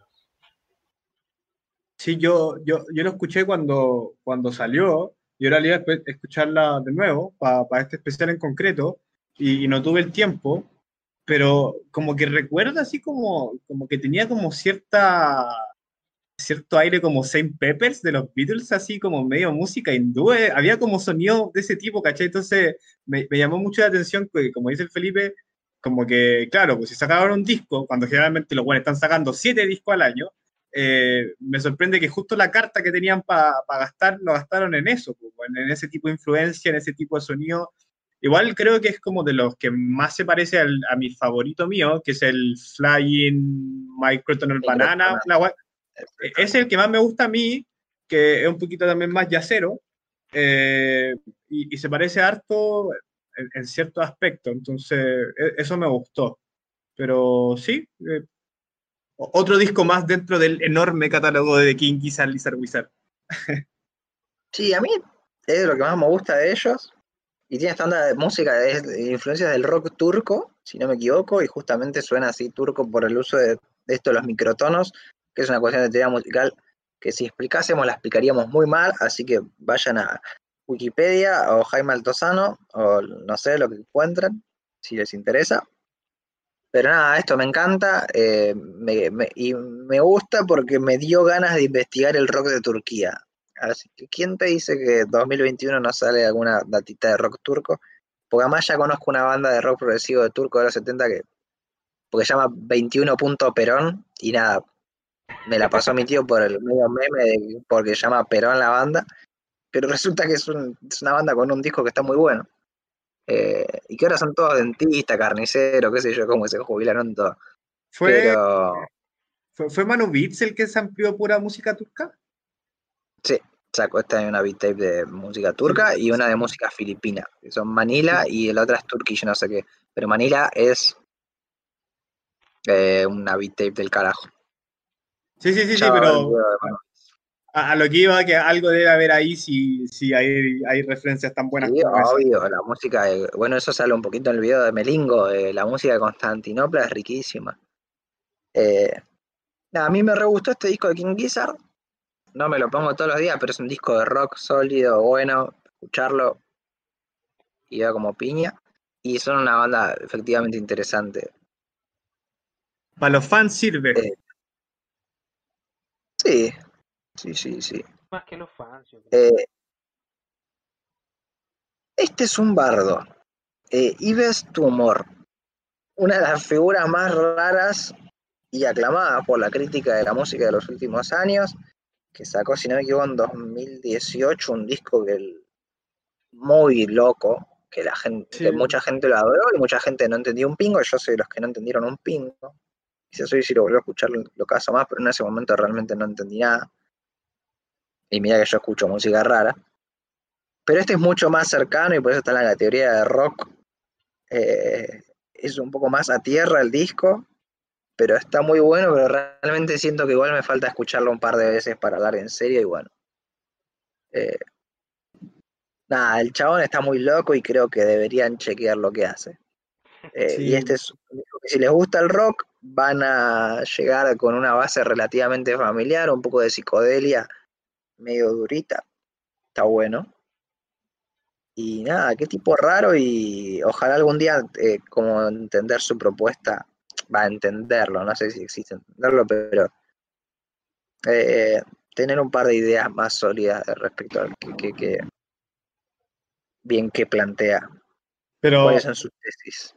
no, no vayan esperando escuchar un disco de rock como tal, el rock convencional no, no está, pero ni cerca de ser eso. Bueno, o estamos hablando a lo más, es tipo art rock, pero el art rock se da como esta, esta ventaja de simplemente, weón, darse libertades creativas para todos lados. Eh, Tenía un poco de música electrónica, weón. Eh, también tiene medio influencias como este tipo post-punk, como estábamos hablando. Es un disco muy, muy raro. Eh, la verdad es que cae en esta casilla de indefinible, al igual que su anterior disco, a mí me gusta más el anterior, me gusta más por, por, el tipo de experiencia que, que, conlleva, no porque lo haya entendido realmente. Y, y, y nada, no es rarísimo, no, no te va a explotar la cabeza ni va a querer sacarlo, pero, pero bueno, bueno. Sí, un tipo llamativo. Sí. Eh, Greg Fox Contact. Este es un disco rarito eh, que a mí me gusta eh, bastante, bastante, bastante, bastante. Greg Fox fue baterista de Liturgy, que de mi punto de vista es de las bandas más interesantes del metal en la actualidad. Y hizo este que disco. Que es... un disco, ¿no? Sí, pero que no sí, estuvo tan bueno como el anterior. Eh, tengo un disquito de metal para recomendar, pero después. es un disco todo hecho en batería. O sea, incluso suenan unos sintetizadores, pero el tipo los puso corte MIDI en la batería y los tocó con la batería electrónica, digamos. Entonces, al que le gusta la percusión en la música, que, que, que realmente le llama la atención y quiere explorar otras perspectivas del mundo percutivo, escuche Contact de Greg Fox porque es impresionante. Eh, suena un poco plano la idea de decir un disco solo de batería, pero realmente tiene un montón de capas de sonido y el tipo es un monstruo tocando la bata, entonces yo creo que realmente la experiencia es rara y está bueno eso, rara en el sentido de que es singular y, y de que no es que es, o sea, quizás alguien lo escucha y no se da cuenta de que lo único que está sonando es, está tocado en batería. Eh, porque evidentemente hay todo un laburo ahí. Eh, o sea, es un tipo que compuso un disco y lo tradujo todo a, a, su batería, digamos, lo ejecutó todo en la batería, pero que no es que es, eh, es un disco exclusivo para bateristas, realmente. Así que si les, si les llama la atención esa idea, un poco de ponerle que pertenece al mundo del rock, pero más que nada ahí jugando con la percusión, eh, recomiendo fuerte. Gran disco. Eh, y lo que tenemos es eh, Humon de Slift, que es un disco francés, una banda francesa de space rock. Si a alguno le llama la atención la idea del space rock, estamos hablando de un rock más atmosférico. De... es, es, raro como un budín de caca, Greg Fox. No, no sé, no probé el budín de caca, parece está rico, qué sé yo, no hay que prejuzgar. eh, eh, el Space Rock una onda muy, bueno, sonidos espaciales, atmosféricos, está bueno, temas largos, todo instrumental, un disco bastante inmersivo. Eh, yo, para mí está muy bueno. Al que le gusta el rock progresivo, por ejemplo, también le puede interesar esto, pero sin caer en los mismos cánones de siempre del rock progresivo. Eh, está bueno. Y, fin, buen disco de rock y especialmente el de, de una búsqueda más atmosférica e instrumental de lo que es el rock sin quedarse en, en buscar el mejor riff y alguna bananeada así de, de, a ver quién es el más poronga, digamos. eh, ¿Qué sigue? Tenemos Horse Lord de Common Task. Bueno, este lo quería reescuchar y no pude, pero me dio la impresión, lo escuché una sola vez y discaso. discaso. Muy pocas canciones, todas largas. Eh, un disco muy flashero un poco como el de Working Men's Club, pero más electrónico y, y jugando mucho con la repetición de sonidos y esas cosas. Eh, qué lástima no lo haya podido reescuchar para hablar con, con, más detalle, pero no sé si no, no, saldrá en algún momento una review del disco por ahí por Instagram, por lo menos porque es muy bueno. Mm. Muy bueno y recomiendo que chequen. No sé si es inglés, creo yo que sí, lo conocí por Deep Cuts, que es probablemente el, eh, uno de los mejores canales de música de todo YouTube. Si no siguen a Deep sí. Cuts, sigan a Deep, a Deep Cuts. Así es. Eh, eso, bueno. Y nada, si no me bancan a mí la reco, banquense la de, Deep, la de Deep Cuts, que es alguien que sabe una burrada y obviamente sabe de música hecha en Inglaterra. Eh, y acaban de agregar uno acá, sin mi autorización. Sí, así es, perdón. Tuve que. De hecho, lo, lo metí Se acá porque no, no, sabía dónde mierda meterlo, weón. Que es de Ichiko Aoba. Eh, puta, casi. No, la verdad es que no sé cómo mencionar el título. Se llama Windswept Adán. Eh, la verdad, es un disco japonés. Eh, ese, ese es el resumen de todo. Es un disco japonés con influencias folclóricas. Eh, ya, perdón, perdón, perdón. Es un disco japonés con, con influencias folclóricas, eh, mucha presencia de guitarra, el, el canto de por sí eh, no es que realmente busque la palabra, sino como el producir sonidos nada más. Eh, y nada, creo que lo pongo porque para mí básicamente ha sido casi que un disco terapéutico, weón. Es de la música más relajante que he escuchado, weón. Y Chico Aoba lleva haciendo este tipo de música mucho tiempo, pero creo que acá llegó a la fórmula perfecta. Yo creo que si, por ejemplo, uno tiene eh, problemas para dormir, eh, ansiedades, cosas de ese tipo, poner este disco de fondo, weón, ayuda muchísimo, muchísimo. Así que si buscan música relajante, weón, y explorar un poco dentro de la música japonesa, se los recomiendo mucho. Em, Sí, bro, lo amó todo el mundo ese disco. Salió en diciembre Sí. también y ¡ah! O sea, en Radio Music está ahí top 5 disco del año, me parece.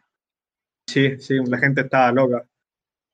no, y- Sí, o sea, a mí no me llegó, pero Yo, yo no soy muy, muy versado ni fanático de esta onda, pero yo creo que de repente mm, a la gente le puede ser muy útil cachar que, mm, que esta personaje eh, ha participado en proyectos bien interesantes por fuera de la música, o sea, he compuesto música para Nintendo, para Zelda, para Studio Ghibli, como que, eh, o sea, esa clase de referencia, de referencia musical estamos hablando. Sí, eh, la verdad es que em, no, no te puedo mencionar realmente, dimensionar más que nada cuál, cuál es la influencia ni el legado que tiene Chico Aoda, pero probablemente de las cosas del mundo japonés es la que más fuerte ha pegado, ¿cachai? Acá en Occidente, weón. Eh, tiene mucha presencia dentro como de este grupo melómano, Region Music, Bandcamp, de este tipo. Eh, por lo mismo, yo creo que es un poco por eso, ¿cachai? No, no está muy reflejado tanto en la letra, sino más bien en el, en el sonido que produce y, y como que esa brecha, la brecha del lenguaje se ve un poco esfumada. Entonces, sí, eh, bueno, de verdad que les recomiendo para relajarse un ratito, bueno. sí, y uno que se me pasó fuerte, fuerte, pero por una cosa que igual respeto muchísimo y también aprecio, que es un músico tan consagrado como el señor de The Microphones.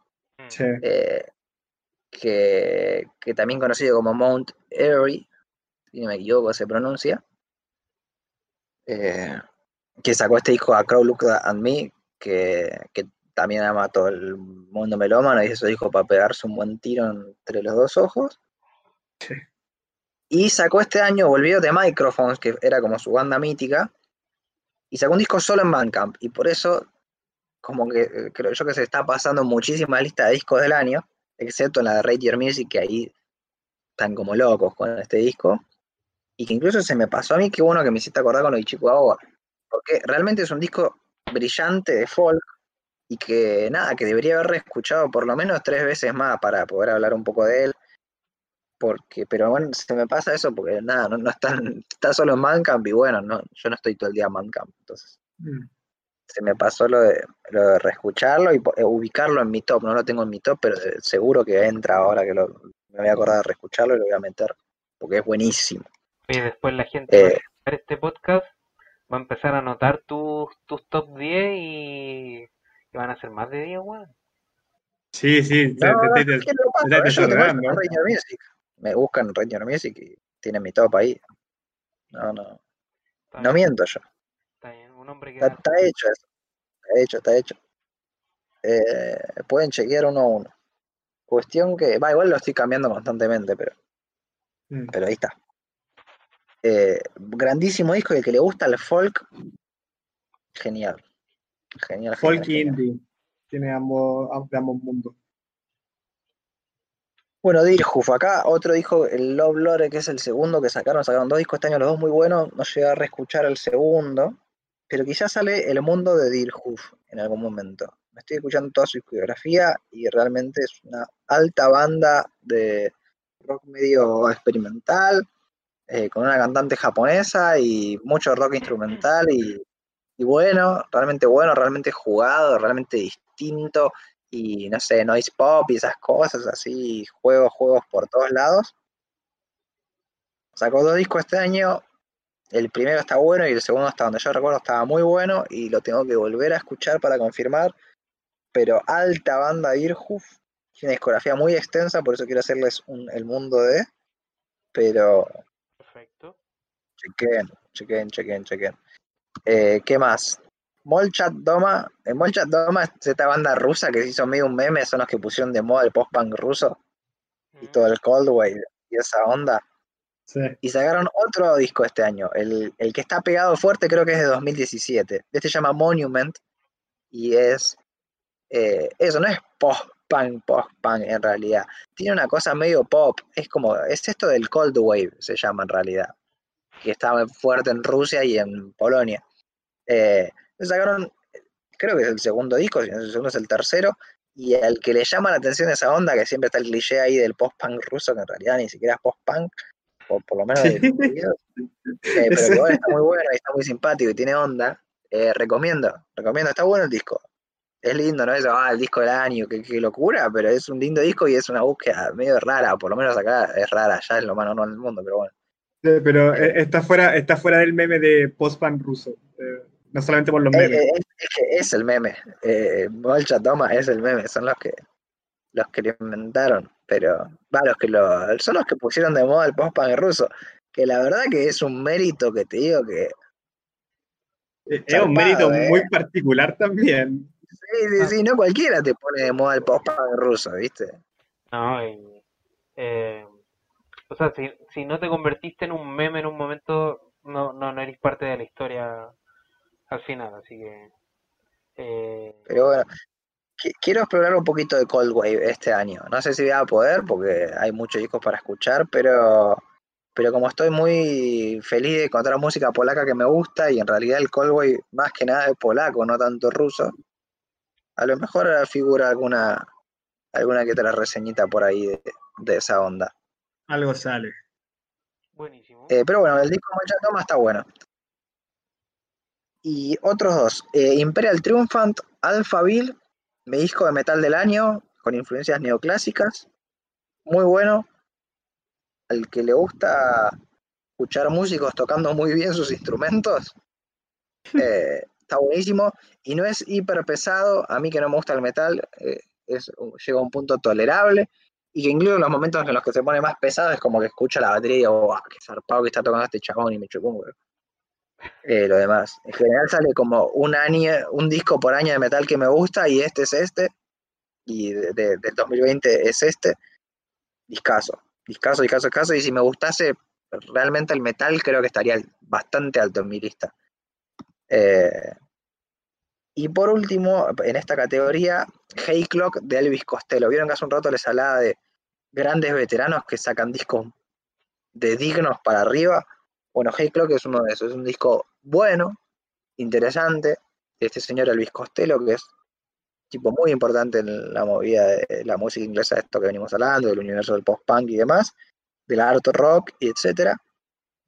Disco digno, no les voy a decir que vayan a escuchar este disco en vez de ir a escuchar los clásicos de él, pero valoro realmente que gente tan veterana siga sacando, siga jugándosela por la música y haciendo cosas creativas y, buscándole la vuelta al, al jueguito este. Y eso, lo, lo aprecio. Y si les parece bien, voy a pasar con mi otro ejemplo de esto mismo, que es Paul McCartney. Que Paul McCartney sacó en diciembre el disco Paul eh, McCartney 3, que es eh, el tercer disco de la trilogía, que si no me equivoco son de 1970, 1980 y 2020, que es un disco que hace todo Paul McCartney. O sea, está todo tocado, producido, cantado, escrito, compuesto por Paul McCartney, arreglado, todo lo que es el mastering y la mezcla ya no, pero digamos todo lo demás. Paul McCartney, por más de que ya el, el esnovismo musical no aprecie mucho a los Beatles, hoy en día, nuestra generación, realmente Paul McCartney es un genio y, y si bien el disco no es un discazo, sí tiene varios temas que son temazos, o por lo menos desde mi punto de vista no es un discazo, eh, al que le gusta Paul McCartney le va a encantar. Sí, y sí. tiene varios temas que realmente rescato mucho. Una medio Jack White, algunos, eso me re llamó la atención y me gustó muchísimo. Y nada, qué bueno que el tipo tenga 60 millones de años y siga sacando cosas buenas. Siga sacando canciones buenas. O sea, eso es brillante. Y sí, boludo, ¿viste lo que es? Es un. Es un dinosaurio, ese weón, ese weón es un dinosaurio. Sí, pero se mantiene. O sea, lo, lo digo como algo bueno. O sea, qué bueno que un tipo que. O sea, cambió, el- cambió el mundo en los 60, ¿me entendés? Con el, bueno, el mundo de la música. El mundo de la cultura occidental entera cambió el tipo. Es que Y, a- y sí, antes estábamos tratando de, de viejo a las personas de 35 años, pues, weón. Entonces, Claro.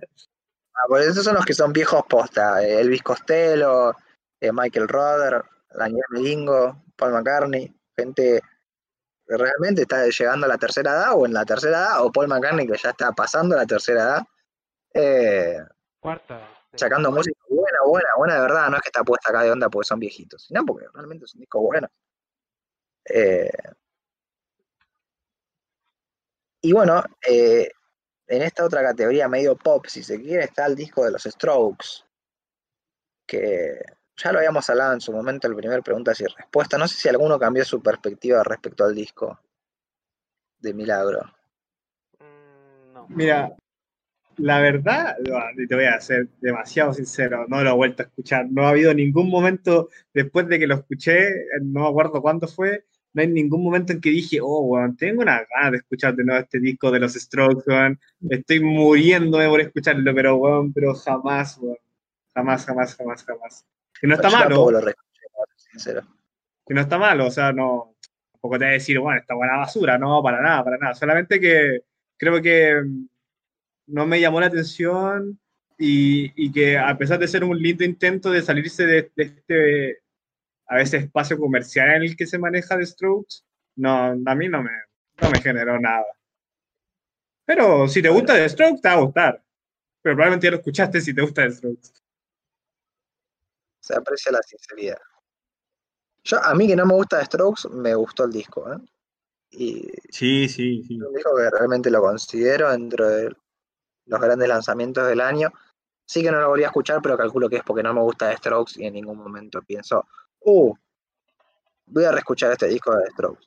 Eh, pero, pero sí, yo creo que es su segundo mejor disco después de, bueno, el primero que es un clásico, eh, nos gusta no, y realmente se aprecia eso que, no sé, creo que 18 años, 17 después del primer disco, saquen algo grosso y que, no se- que suena de Strokes, pero que no sea el disco de siempre de los Strokes, Eh. y nada, se aprecia. Sí, tiene, tiene, tienes un mérito. Creo que, ¿sabes qué? Bueno, te voy a ser demasiado sincero.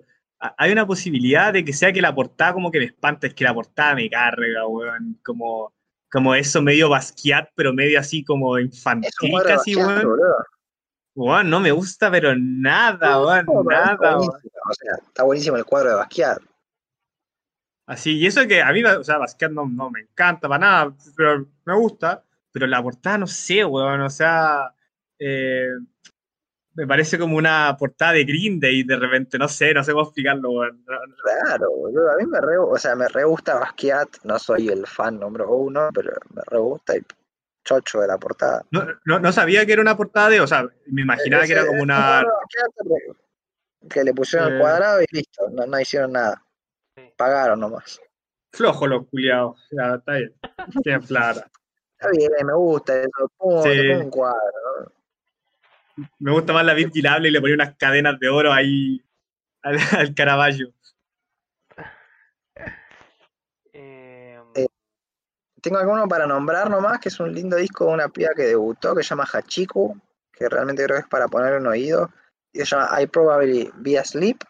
Muy lindo disco, así bonito, con onda, eh, con amor. Y que creo que para, para, están apurando acá, que para, para chequear la futura de ella. Y nos falta la última categoría, o sea que nos faltan siete discos y ya estamos. Que esta es la categoría Punky. Eh, y ya estamos, yo calculo que en un toquecín terminamos. Eh, pero bueno, ya después, ya está, después los podcasts los hacemos más cortos ahora porque son los discos del año, bueno, hay que, hay que estirarse. sí. Eh, Escuchen. ese es un disco importante. Este, dejando de lado al de Fiona Apple, que es como indiscutible, yo creo que este se pelea mi disco del año, mi segundo disco del año, bueno. Eh, que es de, The Passion of the Special Interest. Es un disco que solo en Bandcamp te lo ponen en la lista de disco del año, pero es un disco de la... ¡Ah, qué bueno que es! Eh, este es un disco de punk con industrial y bailable y con sintetizadores y con electrónica. Y queer, queer a los perros, pues es, una, es un cuarteto eh, y que son todos queer, no sé si son todos no binarios o si, y si son trans, no sé, no, no, o sea, me parece importante para la identidad de la música, pero no me ando fijando tanto porque ya es tema más personal suyo. Evidentemente es súper importante las letras, lo queer y el hecho de que sean de, creo que era de New Orleans, si no me equivoco, pero como una ciudad de estas yankees que ya son como una mole de cemento en la que no crece nada. Mm. Eh, nada, el disco es una guasada, es una guasada. O sea, me ha pasado de ponérmelo escuchar con auriculares y estar pogueando conmigo mismo solo en mi casa, saltando así de cabeza, gediendo. Y que es algo que no me causan ya los discos de rock en general. Ya no me, o sea, a mí cuando tenía 14 años, sí, el ML, el rock no murió, qué sé yo. Y con el tiempo realmente le perdí. O sea, escucho un disco de Led Zeppelin y digo, no, mirá que bien, eh, John Bonham, qué sé yo. Pero le perdí todo ese amor, todo ese estar así tocando la guitarra en el aire y todas esas cosas que yo tenía y que tienen los rockeros. Y no te digo que este disco me devolvió el amor por el rock ni nada parecido, pero me volvió a generar esas sensaciones de querer hacer pogo a lo perro y, y de cabecear como se cabecea en un recital de rock y que en realidad más de punk, ¿no? Pero, pero un disco súper corporal en ese sentido, que me devolvió mucho ese esa gana de estar chivando mientras escucho la música, cosa que a mí no me pasa en general. Eh, y no, y no es tan ¿no? rockero, weón. No es tan rockero. No, no, no, no, no, pero en ese sentido de, de estar en un recital así de, de una banda con una guitarra eléctrica, no, ¿me entendés? Sí, sí, te Eh, entiendo. es un disco que no tiene batería, o sea, que no tiene baterista, sino que las baterías son programadas, pero que se- Mm. están tan bien hechas que evidentemente suenan como tocadas, están tocadas, ¿no? Eh, y que eso es genial, y los sintetizadores con el punk y el industrial, y el que se pueda bailar algo tan polento, sea, algo que sea súper demoledor, eh, que se baile, o sea, me parece una locura, me parece genial, genial, genial. O sea, es un disco que es una bomba, que es súper sólido, que son todos los temas son temazos, y que si no es, si no está a la altura de, de Fetch the Well Cutters, o de estos discos que son realmente obras maestras para mí, es porque no tiene nada que uno diga el concepto trascendental de la obra. El concepto acá es que es un disco de la zamputa y de que igual hay un mensaje y de que igual hay una idea y una historia, y es todo esto que hablo de, de que están en una ciudad que es una mole de cemento y que son personas súper queer y súper marginadas de la sociedad por su sexualidad y por su identidad y, y demás, por todas las cuestiones de género y todo eso, que es mejor que vayan a, leer entrevistas que les han hecho y ahí van a, van a estar todo esto mucho mejor expresado que por mí. Eh, y nada, es un disco que me- te parte la cabeza para mí, a mí me parte la cabeza. Me, me encanta, me encanta, me encanta, me encanta. También es una conjunción de cosas que me gustan mucho, como, como la estética del industrial y del punk y, de todo eso.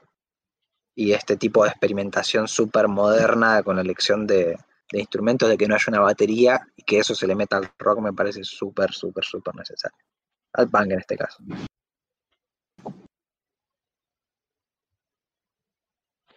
Pero no sé, ¿qué me dicen ustedes del disco? Tú voy yo. Ah, Yo tengo. No, yo, yo, yo muy cortito que. em, yo este, este en particular lo escuché eh, netamente por el por el especial que estamos haciendo. No, no lo había bueno, escuchado, pero jamás si no fuese por el Agustín. Eh, y nada, em, para mí, como dice el Agustín, como que no tiene muchas pretensiones ni profundidad, más allá de sonar bien y moverte la cabeza. Me gusta que tiene como una cierta dirección de, como por ejemplo lo que hizo New Order, ¿cachai? Que son, eran como ritmos súper bailables, pero en el fondo sabíais que algo como medio oscuro, medio denso estaba como pasando de fondo, weón, ¿cachai? Entonces me, da como esa, esa combinación de ideas, de algo un poco oscuro, medio turbio, como puede ser como este, este imaginario que están creando que mencionaba Agustín, pero al mismo tiempo, te lo vaya a bailar, te lo vaya a bailar. Así que sí, eh, eh, es para eso un poco, es, es para bailárselo, para disfrutárselo, para, para mover el cuerpo. Pero Eh, a mí me da ganas de bailar y al mismo tiempo poguear. Es una combinación muy rara en la que quiero mover el culo y meterle una piña al que tengo al lado. Es, es muy loco, pero es brillante.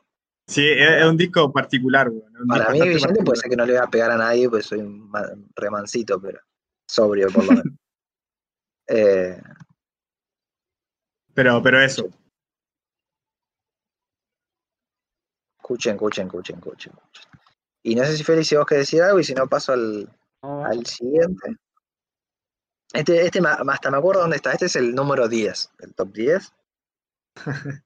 y lo pueden ir a chequear, porque acá Only Facts. Eh, Every Bat de Porridge Radio, este disco llegamos por el, los Mercury Prize. Y me enamoré de este disco. Y, casi que es un amor. eh, bueno, no me voy a poner a desarrollar mucho porque no da eh, a nivel personal, pero, pero es un disco increíble y sutilmente increíble a nivel interpretación, o sea, es como prestas atención y realmente el baterista está tocando algo que es genial y quizás si no te pones a escuchar eso no le das pelota. Eh, y lo mismo el resto de los instrumentos y la voz, o sea, las cosas que se hacen son sutiles pero son geniales, sin llamar mucho la atención, es un disco inglés, ¿no? Y, de post-punk y de art rock y de lo que, todo lo que sea eso pero esto pasa porque lo principal que te agarra es, e incluso yo que, como decía hace un rato, sé poco de inglés, va a ser inglés básico, y en general no le doy pelota a las letras, menos de discos de rock, o muy poco, pero al toque igual eh, es tan buena eligiendo las palabras, esta piba, eh, Dana se llama si no me equivoco, que igual te transmite todo al toque. Y es el verdadero tiro en las pelotas. Este es el mejor tiro en las pelotas del año eh, desde mi punto de vista, premio al mejor disco para pegarse el corchazo. Eh, es un disco que lo hablamos en el podcast de Mercury Price, no quiero repetir mucho, pero es como que esperás sinceramente que la persona que está cantando, esta piba Dana, que eh, yo espero que realmente solo sea muy buena escribiendo e inventando historias, porque si realmente la pasa tan mal en su vida me duele mucho por ella, porque a mí ya me está doliendo mucho escuchar la música, no me imagino lo que debe pasar la piba para escribir así mm, y para cantar así, pero bueno, a nivel artístico de transmitirle al otro una emoción, que quizás es una emoción muy poco placentera, porque estamos hablando de dolor, eh, de dolor emocional, que se transmite a lo físico también, eh, es excelente. Es excelente. A mí, por lo menos, si- el arte se trata sobre transmitirle al otro eh, emociones y sentimientos, este es un disco que me transmite muchísimo, que me llega muchísimo y que me, me hace sentir un, un montón de cosas del espectro de lo doloroso. Entonces, si te estás eh, con problemas de depresión o lo que sea, recomiendo que no lo escuches, que vayas al psicólogo y psiquiatra si hace falta, y que una vez que con el tiempo puedas irte arreglando, porque todo tiene solución, escuches este disco y lo disfrutes y no, no te afecte negativamente. Eh, lo recomiendo para la gente, realmente lo recomiendo para la gente que está estable mentalmente. Si estás pasando un mal momento, no, no da. Eh, pero bueno, disco increíble. yo no lo he escuchado, weón, así que no lo puedo comentar y, y con lo que dijiste voy un poco temeroso, pero creo que lo, lo voy a tener que escuchar. Sí, sí, dale, Nico. Ahora estás bien. Yo te veo Sí, bien. En otro sí, momento, quizás te decía que te lo guardes para después, pero yo creo que la podés. sí. Yo, yo lo escuché y me leí un par de entrevistas igual, porque me, me llamó mucho la atención justamente la, la loca, la Dana Morgan, Morlin, algo así era. Eh, Creo que tipo, va por más por Morlin, pero creo que no. Lo voy a googlear igual, pero, mm, pero ¿cuál es el punto? Que por lo que leí en entrevistas, eh, Dana Morgolin, Morgolin se llama. Bien, combinación de los dos. Sí, la, la Dana Morgolin eh, aparentemente sí es una persona que, mm, que es relativamente feliz o que comunica cierta felicidad. Como que esta, esta típica crónica pre-entrevista que, que se da mucho en el, en el formato de entrevista escrita, eh, sobre todo de carácter artístico, como llega Dana muy alegre a las Ay, qué infumable eso. Es, es típico eso, aparecía muy eh, como una descripción muy alegre y por lo menos lo que leí de ella es que eh, la música a ella la hacía muy feliz, tenía este como valor bien terapéutico, ¿cachai? Eh, así que por lo menos no me preocuparía de que Dana muera en las próximas, Mejor. eh, que puedo escucharla eh, sin tanta culpa, digamos, porque porque es bien es bien brutal igual escuchar eh, el disco. Hay algo como una tristeza muy inherente que, tipo, a mí el momento que más me hace mierda es uno que dice, un estribillo que dice Thank you for, for making me happy, que significa gracias por hacerme feliz. Pero lo dice con tan, con el alma, con el alma tan hecha a pedazos. Que, o sea, la, la mina literalmente está diciendo gracias por hacerme feliz. Pero, o sea, eh, es- lo dice de una forma que realmente decís, pero por Dios, qué, Como, qué jodido. es como frase de, de, de quiebre de relación romántica, más que más que como algo que se Sí, le ¿cachai?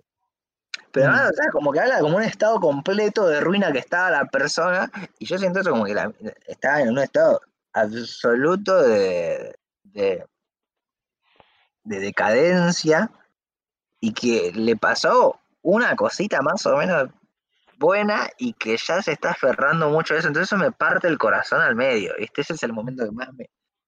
que la primera vez que lo escuché dije, oh, y acá está Uf. la container. Novela, weón.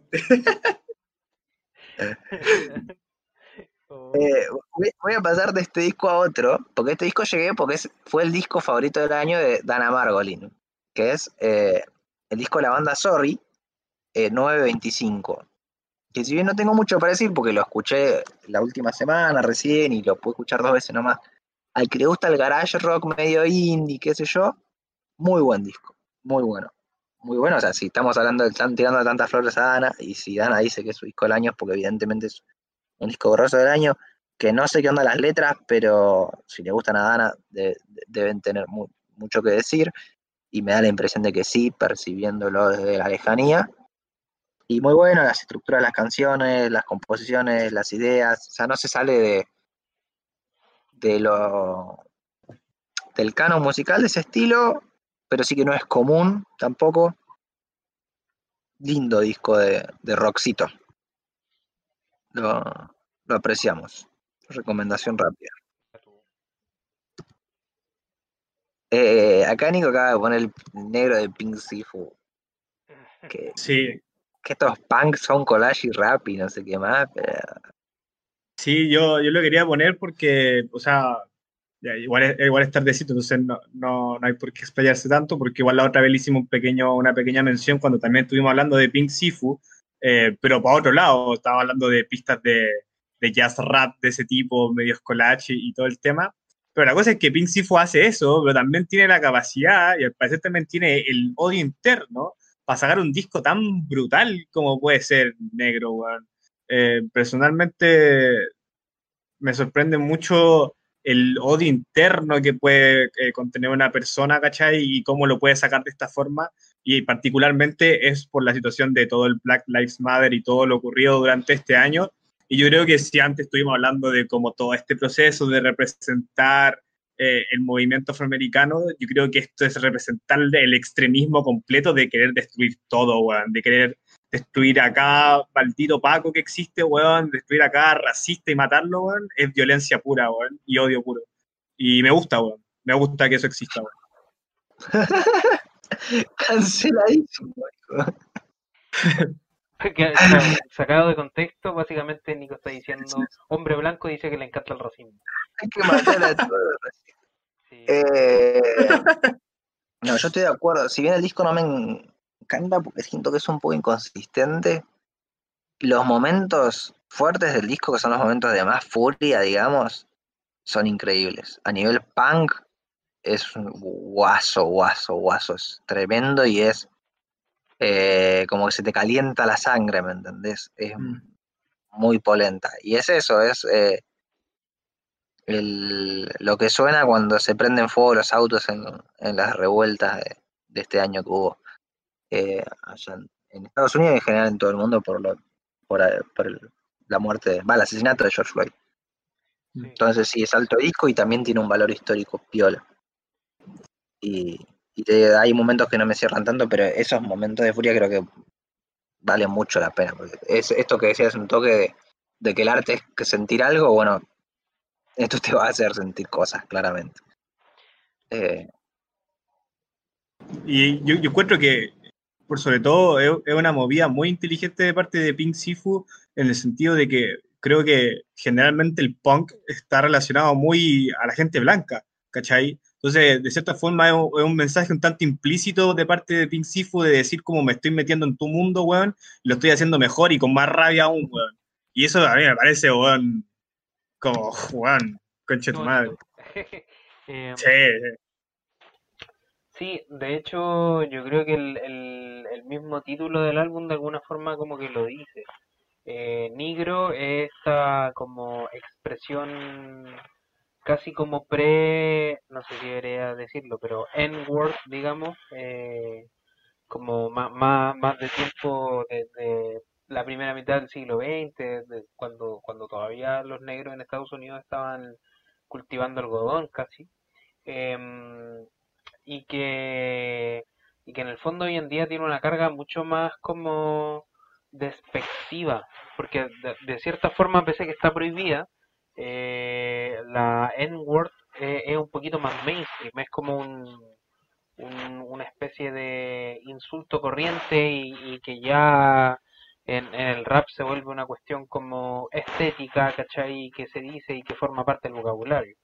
En cambio, cuando traía colación negro, que es esta palabra como con historia y que ya y que no está apropiada por la propia eh, comunidad afroamericana, eh, es porque está ahí duro, así es algo que, que, que, lo, que solamente pueden decir los supremacistas blancos, Claro, Ku Klux Klan y la weá, así. o como votante de Trump fanático de ojos desorbitados, ¿cachai? Entonces, nada, como que creo que eh, la misma falta de pulcritud que tiene el disco es por esa rabia con la que está escrita, pues. Entonces, nada, para mí, independientemente de que me pasa muy parecido al Agustín, no me cierra tanto, igual es un disco que yo digo como, entiendo por qué es así y me parece muy bien. Me parece muy bien que Mm. esté planteado de esa forma, ¿cachai? Sí, Eh, todo un, acá un ahorita ejercicio catártico. disco de funk de Denzel Curry y yo acompaño el reclamo. Sí, el. No, Pero- no, y, y- si quiere que sea un disco de cover de Rage Against the Machine, no, me da lo mismo que sea de punk, pero con tal de que salga otra weá así de nuevo, por favor, conche tu madre. Por favor. Che, para no estirarla más, dos de los discos que quedan, que quedan tres, eh, los voy a nombrar ayer al pasar, que son eh, West of Eden de HMLTD y eh, Deep Down Happy de Sports Team. Los nombro así al pasar porque los reseñé los dos en Instagram y están en el podcast de los Mercury Prize, que es básicamente los mejores discos ingleses del año. Así que lo pueden chequear ahí. Son dos discos de, de punk y post-punk buenos, buenos, buenos, buenos, interesantes. Al que le interesa la movida le van a interesar. Y por último, el disco que me costó, porque si hay algo que me cuesta en el este planeta y que de los géneros que más detesto así intrínsecamente es el pop punk, pero está esta figura que es Jeff Rosenstock, que el tipo es muy bueno. Eh, y no tiene la mayoría de las cosas que detesto del pop punk, el tipo no la tiene. Y se agradece mucho. Para empezar, no tiene lo de ser un pendejo molesto. eh, que tiene la mayoría de un pendejo blanco y molesto. Pero bueno, en este caso eh, creo que es blanco él, es de Inglaterra, pero no, nada, no, no tiene esa cosa que por lo menos a mí me molesta mucho el pop punk. Eh, pop, no post, pop, eh, Green Day y todo eso, estamos hablando. Blink One, H, eh, H2, eh, todas esas cosas medio del mal. Él para mí tiene una perspectiva más madura de la cuestión y 20 millones de veces mejor tocada. Entonces, si quieren un disco de pop punk bueno, bueno, bien tocado, escuchen No Dream de Jeff Rosenstock y en general la discografía de Jeff Rosenstock está muy buena. Es un tipo súper interesante y que si me gustase el pop punk probablemente apreciaría muchísimo más. Eh, así que realmente recomiendo. Eh, y eso, eso ha sido todo. Y terminamos. Terminaron los discos de 2020. Uy, oye, Empezamos a escuchar de 2021 ahora.